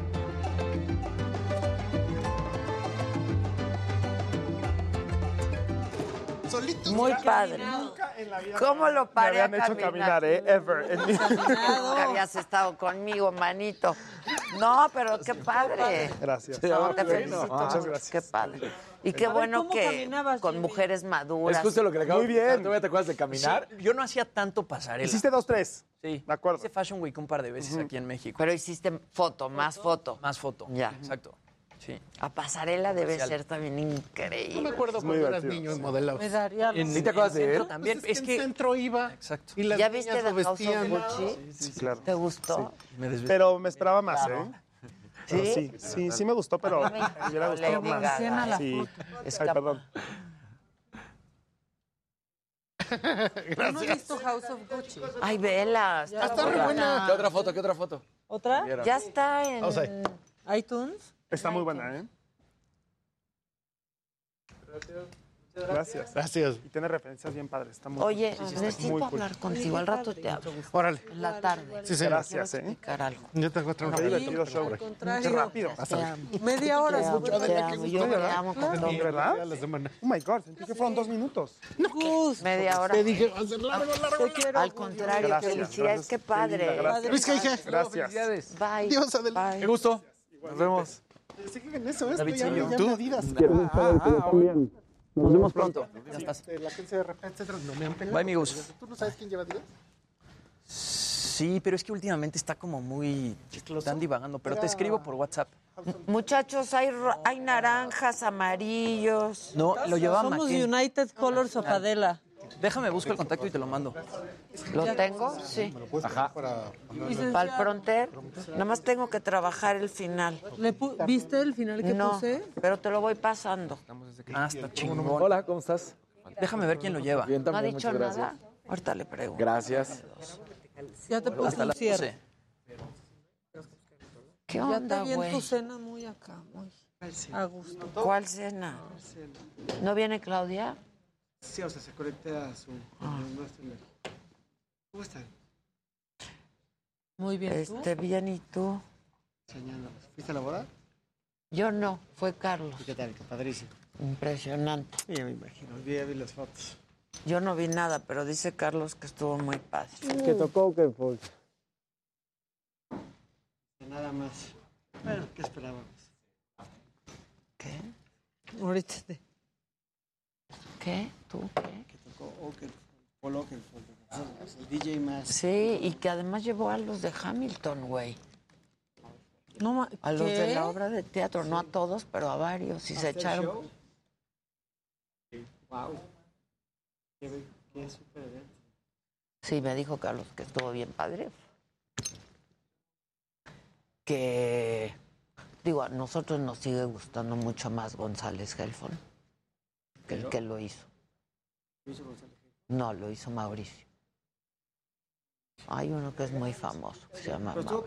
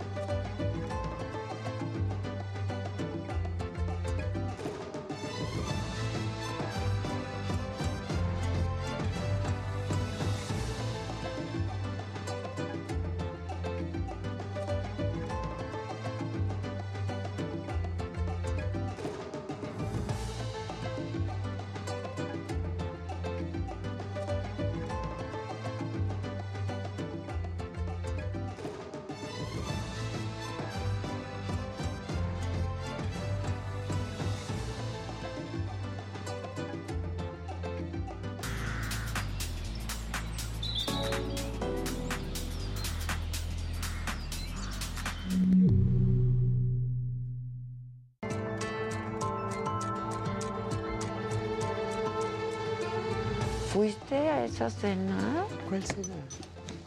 Bueno, pues estamos de regreso. Vamos en este momento con Israel Lorenzana. Estás en el centro histórico, Israel.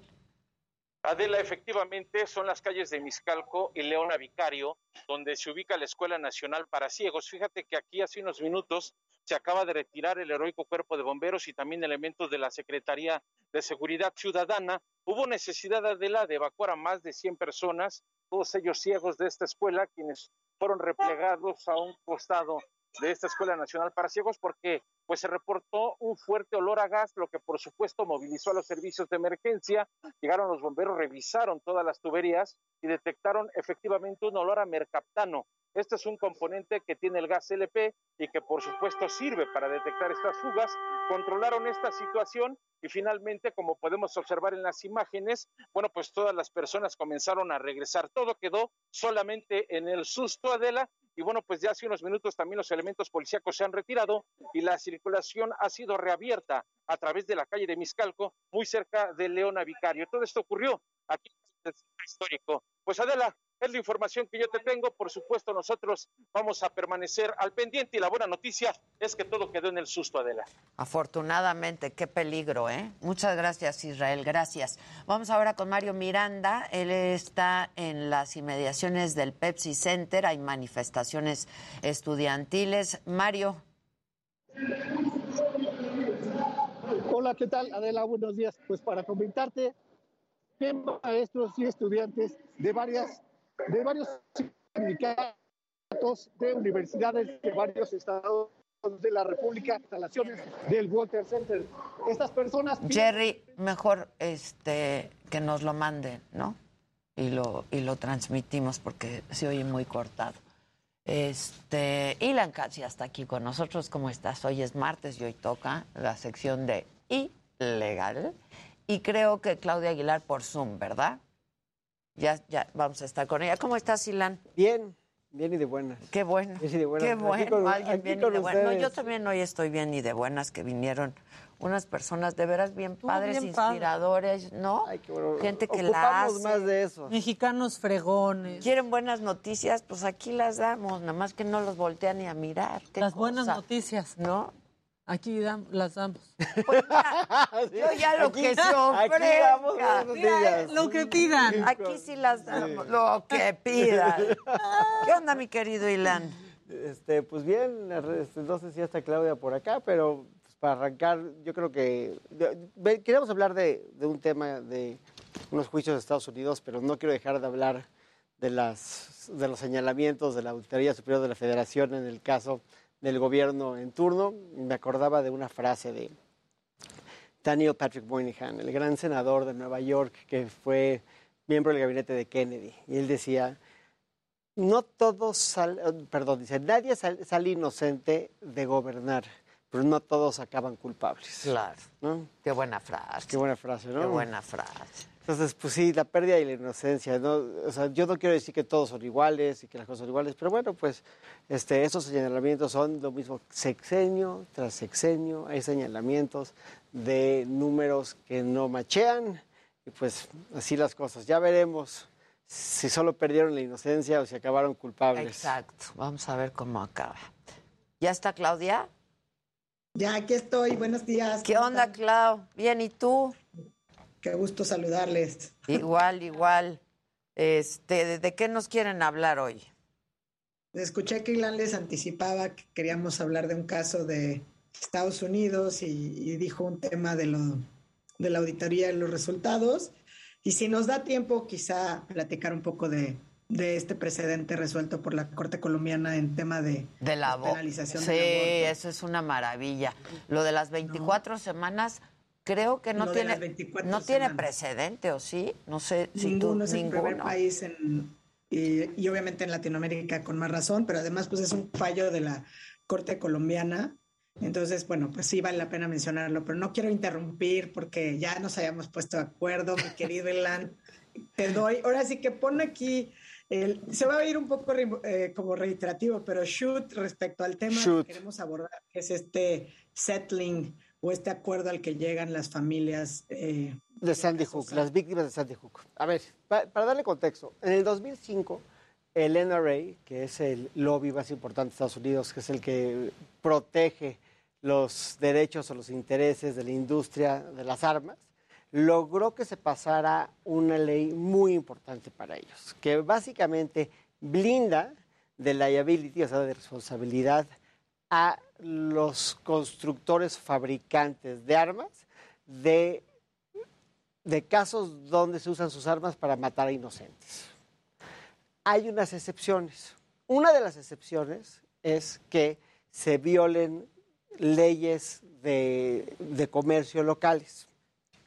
Y pasó algo que yo creo que es un testamento de la resiliencia de las familias que sufrieron pérdidas terribles de hijos, en el caso de Sandy Hook, en, las últimas, en los últimos Sí. meses. ¿no? La primera, que para mí es muy importante, es que lograron obtener un, una un laudo de 73 o un settlement, realmente fue un arreglo de 73 millones de dólares por los reaseguradores y aseguradores de Remington, que Remington hoy es la empresa más grande fabricante de armas De en armas. el mundo. ¿Por qué? Porque un fondo eh, muy importante que era Cerebro se empezó a comprar diferentes marcas y se acabó quedando con el nombre de Remington. Remington se ha ido a la banca, al concurso mercantil, ha salido del concurso mercantil, ha, ido, ha estado entrando y saliendo para tratar de salirse de la bronca de estos litigios. Pero lo que es interesante es cómo llegaron por fin al momento donde pudieron perforar este escudo y lograrlo.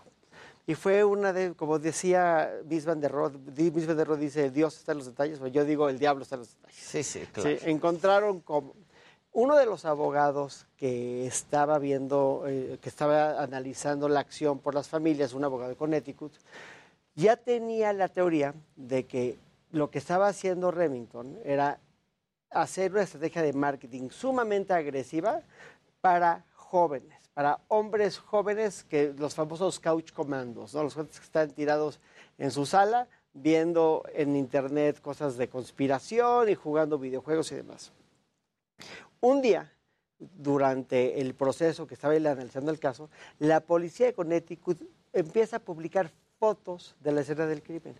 Y en la escena del crimen él ve un cartucho de la R15 pegado con cinta al, al revés de otro cartucho. O sea, dos cartuchos pegados, lo cual hace más fácil el cambiar o el recargar el arma. Y él se acuerda que él estaba jugando un juego que se llama Call of Duty con su hijo y había exactamente el mismo cartucho. Dijo, este cuate que ya sabíamos que estaba jugando Call of Duty, estaba usando este cartucho. Y de esa forma liga la estrategia de marketing de Remington para poder poner estas armas en videojuegos para atraer a futuros consumidores que en este momento son niños y por ende no podrían comprar. Inclusive hay un precedente de Joe Camel, de las campañas de Camel, que decían, tú como tabacalera no puedes hacer una caricatura que sea atractiva para niños esperando que con eso pues, te compren los cigarros cuando sean grandes. No puedes hacer marketing a personas que legalmente no pueden comprar tu producto. Y con eso lograron un enorme, un, un enorme fallo. Hay otra resolución, pero antes de pasar a la otra resolución, me gustaría pasarle la voz a, Claudia, que Claudia. está- que no- que no está aquí para interrumpirme. Exacto. No, no, no. La verdad es que quiero comentar dos cosas en esto que acabas de decir, porque es muy interesante. En esta parte del diablo está en los detalles. eh, incluso por la narrativa post-fallo o post-acuerdo, porque como muchas veces sucede en este caso, creo que vale la pena destacar primero la resiliencia, como decía Ilan, de pues aquellos padres que perdieron en el tiroteo a sus hijos, muchos entre los años, entre los 5 y los 6 años, incluso aquellos que perdieron pues a alguno de los adultos que también estuvieron involucrados porque perdieron la vida 26 personas en ese pues en ese mass shooting que se dio en esa escuela primaria. Pero me refiero específicamente al tema que destacó Ilan respecto al marketing o a la publicidad que hay, que estaba con un objetivo específico hacia quienes iba destinado la venta, digamos, o hacerles atractivos estos, pues estas armas y en específico, por ejemplo, el rifle que estuvo, que se usó, que fueron estos jóvenes, digamos, hombres entre la adolescencia y los adultos jóvenes, precisamente que están involucrados en el uso de los videojuegos. Y es interesante el descubrimiento que narra Ilan porque es a partir de este abogado jugando con su hijo uno de estos juegos, pero bueno, pues por eso hasta los couch comandos. Por un lado va eso y por otro en la narrativa, en cómo por, al, momento que se llega a este acuerdo, también eh, los propios, digamos, la agencia defensora de, la industria de, de las armas en los Estados Unidos, pues está haciendo una narrativa como, por un lado, decir, bueno, sí se logró esto, pero no se condenó directamente al fabricante de armas, sino más bien es un consorcio que pasa por el tema de las aseguradoras, lo cual claramente pues refleja, por un lado, esta falsa seguridad del discurso que podría dejar entrever que con esta estrategia que encontró el abogado, encontraron una ruta, digamos, para llegar a darle vuelta a este frente legal que se habían eh, logrado eh, generar pues, las, las empresas o las fabricantes de armas, pues para que efectivamente no pudieran ser directamente demandadas por cuando está el uso, involucrado el uso de uno de estos rifles, armas en general, y pues pierde la vida uno o varios inocentes como ocurrió en este caso. Y perdón, Ilan, quería seguir diciendo algo relativo a esto, me parece. Sí, este es el, el caso A, que yo creo que es muy importante, sin duda, porque claramente hay una responsabilidad, sobre todo para México, que es lo que nos importa, de esta inundación de armas que a la vez nos inundan de sangre, de cómo se están vendiendo para personas que pues, son jóvenes, y se- etcétera, etcétera. Pero hay otro asunto. tendrían que tener un arma. Claro que no. claro que Claro que no, pero en fin.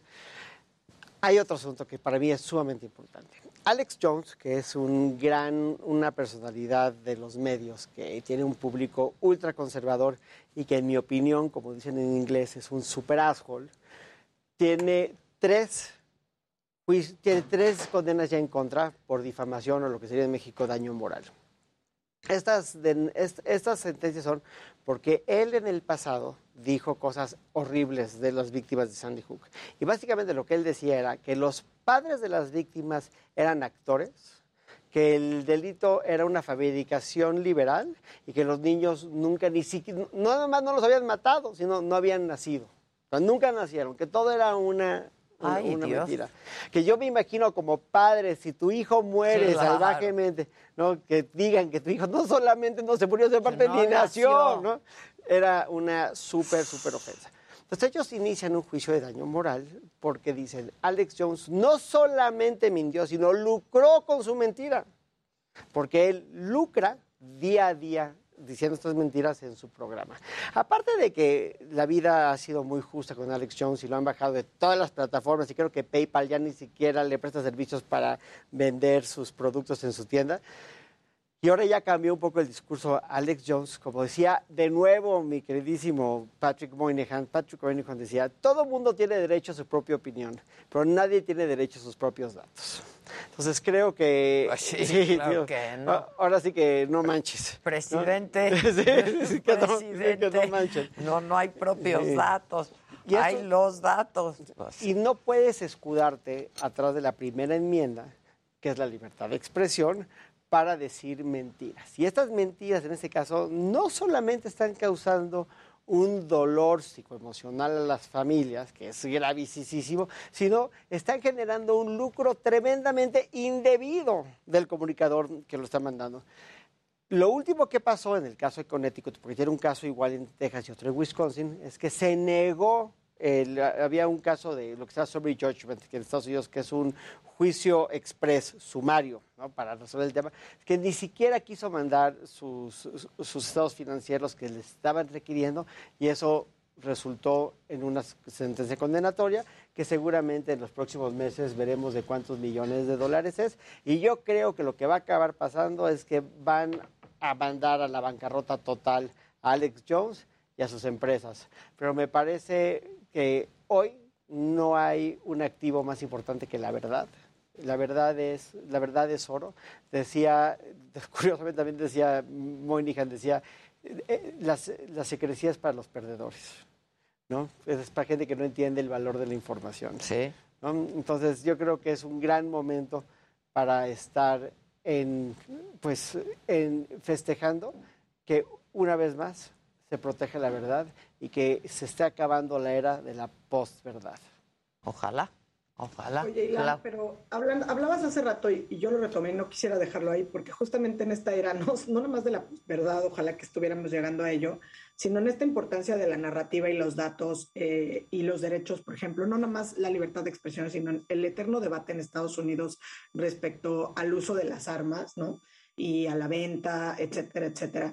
Creo que la resiliencia de las familias específicamente y el movimiento que, porque además se dice, bueno, a- esperaron muchos años para llegar sin duda un acuerdo económico que de ninguna manera te va a reparar respecto a la pérdida, pero estas familias, contrario a lo que este comunicador trataba de, de, viralizar, pues precisamente lo que trataban es de evitar, ¿no? Nadie nos va a regresar al hijo o a la hija que perdimos en ese terrible momento, pero evitar que otras familias pasen por esto.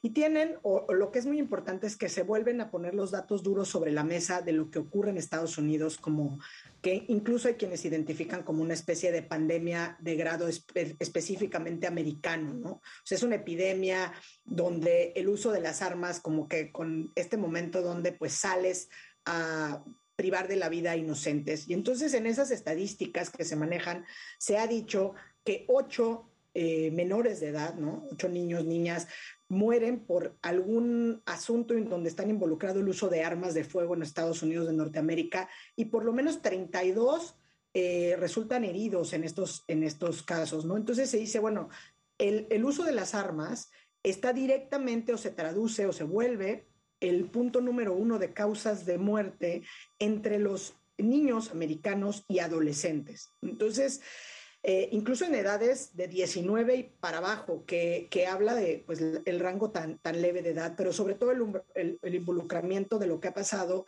y pues el eterno debate que se da entre la política pública, el legislativo y bueno, pues esta parte de los discursos que se suministran después de que ocurre alguno de estos hechos, ¿no? Entonces, en cuatro de cada cinco eh, eh, disparos o eh, incidentes en, en escuelas por lo menos alguna de las personas tenía conocimiento, ya sea de, del plan del atacante, ¿no? Por lo, ya sea un familiar directo o alguien al interior. Entonces, como que la iniciativa que hacen quienes están involucrados, que me parece que fueron un total de nueve familias en esta defensa, pues precisamente es un activismo para evitar que pues en cualquier ciudad, obviamente en, la ciudad o en el condado de Connecticut, donde estos hechos ocurrieron, pues que no vuelva a pasar, pero en el mundo ideal, bueno, pues que se logren tener medidas eh, más restrictivas, ¿no? Hablaban de, de, la legislación que se ha dado para poder evitar que sean demandadas las grandes compañías, pero también cómo se han cabildeado otras leyes como el Extreme Risk Law o la ley de riesgo extremo,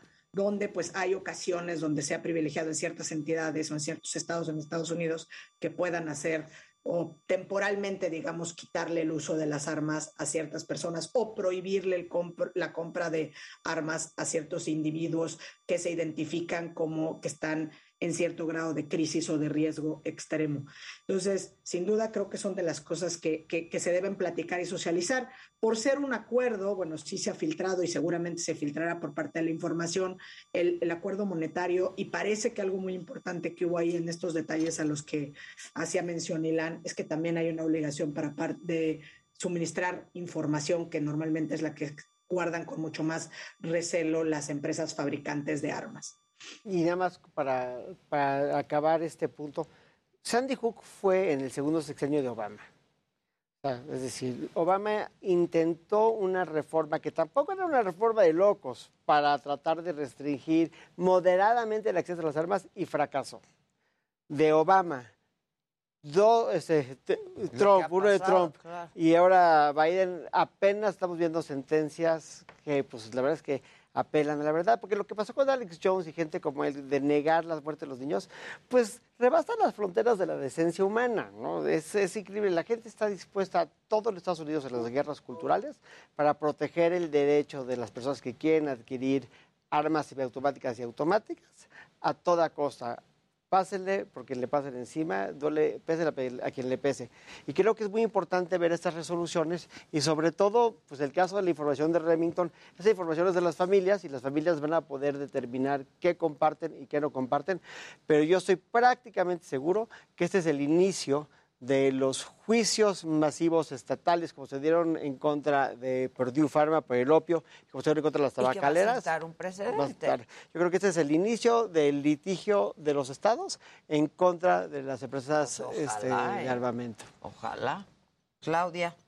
Y si me dejas retomar nada más esta esto que dije relativo a la despenalización del aborto como un triunfo de los derechos humanos, creo que sí vale la pena destacar en este espacio ¿no? Que pues este fallo se traduce sin duda en una victoria que podríamos decir es prácticamente histórica respecto, obviamente, al, caso de los movimientos eh, feministas en Colombia, pero sin duda a los derechos de las mujeres en toda Latinoamérica que durante décadas han venido impulsando la agenda por el reconocimiento de sus derechos.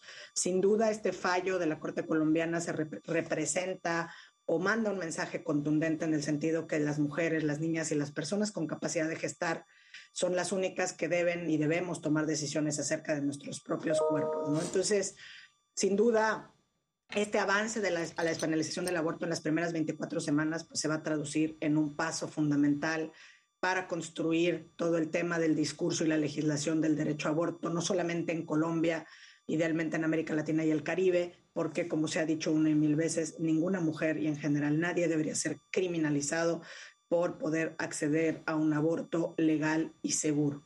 ¿no? Entonces me parece que sí era importante dejar sobre la mesa eh, que pues más allá de cualquier aborto que se pudiera practicar en clandestinidad, el aborto legal pues no solamente es mucho más seguro, sino que también el costo que puede traer las medidas punitivistas del Estado frente eso, a los abortos. ¿no? Eso es increíble, ¿no? Penalizar la interrupción de pero, un embarazo, pero, el derecho de la mujer a decidir, que sigan habiendo mujeres en prisión por eso. Pero, eso... Se, pero se nos olvida cuando hablamos en estas mesas, se nos olvida que hay gente que tiene sentimientos muy profundos sobre el aborto y son pro vida. Y lo que creo es y que... es muy polarizante. Es muy ¿eh? polarizante. Es, Antiderechos, sí, exactamente. Sí, es muy polarizante. Es que, exacto, me gusta. Yo digo antiderechos, no pro vida, porque yo me defino como pro vida. Todos somos a favor de Claro. Sí, pues yo- ¿Quién pudiera, no? Yo, yo tengo un amigo gringo que dice que es... Claro. Yo tengo un amigo gringo que dice que está en contra del aborto, por favor de la pena de muerte. Le decía, es que para ti todo es el timing.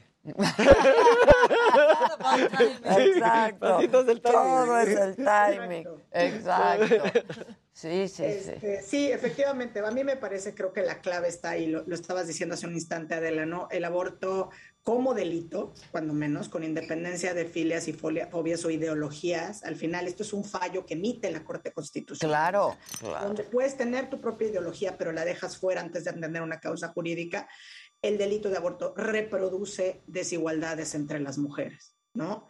Entonces, sin duda, los abortos se siguen y se han venido practicando siempre, pero pega y pega mucho más fuerte a las mujeres en situación de pobreza extrema, de vulnerabilidad, eh, o aquellas que han sido sobrevivientes incluso de violencia intrafamiliar, violencia sexual. Bueno, yo daba cuenta del caso de esta niña de nueve años que había sido abusada por el primo, quedó embarazada, tenía la autorización de un juez para abortar, fue al hospital y no se lo quisieron hacer, ¿no? Hasta que, pues finalmente ayer, pero esto es un crimen. Es un- Eso es sí es un crimen y es una tragedia. Un paso más en la evolución de los derechos humanos. Exacto. Felicidades, Gracias, Colombia. Claudia. Gracias, Ilan.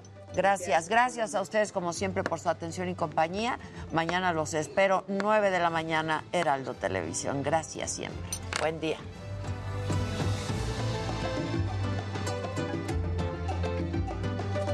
The living room is where you make life's most beautiful memories. But your sofa shouldn't be the one remembering them. The new life resistant, high performance furniture collection from Ashley is designed to withstand all the spills, slip ups, and muddy paws that come with the best parts of life. Ashley high performance sofas and recliners are soft, on trend, and easy to clean. Shop the high performance furniture in store or online at ashley.com. Ashley, for the love of home. Con Verizon, mantenerte conectado con tus seres queridos es más fácil de lo que crees. Obtén llamadas a Latinoamérica por nuestra cuenta con Globo Choice por tres años con una línea nueva en ciertos planes al Nemery. Después, solo 10 dólares al mes. Elige entre 17 países de Latinoamérica como la República Dominicana, Colombia y Cuba. Visita tu tienda Verizon hoy. Escoge uno de 17 países de Latinoamérica y agrega el plan Globo Choice elegido en un plazo de 30 días tras la activación. El crédito de 10 dólares al mes se aplica por 36 meses. Se aplica en términos adicionales. Se incluye hasta 5 horas al mes al país elegido. Se aplican cargos por exceso de uso.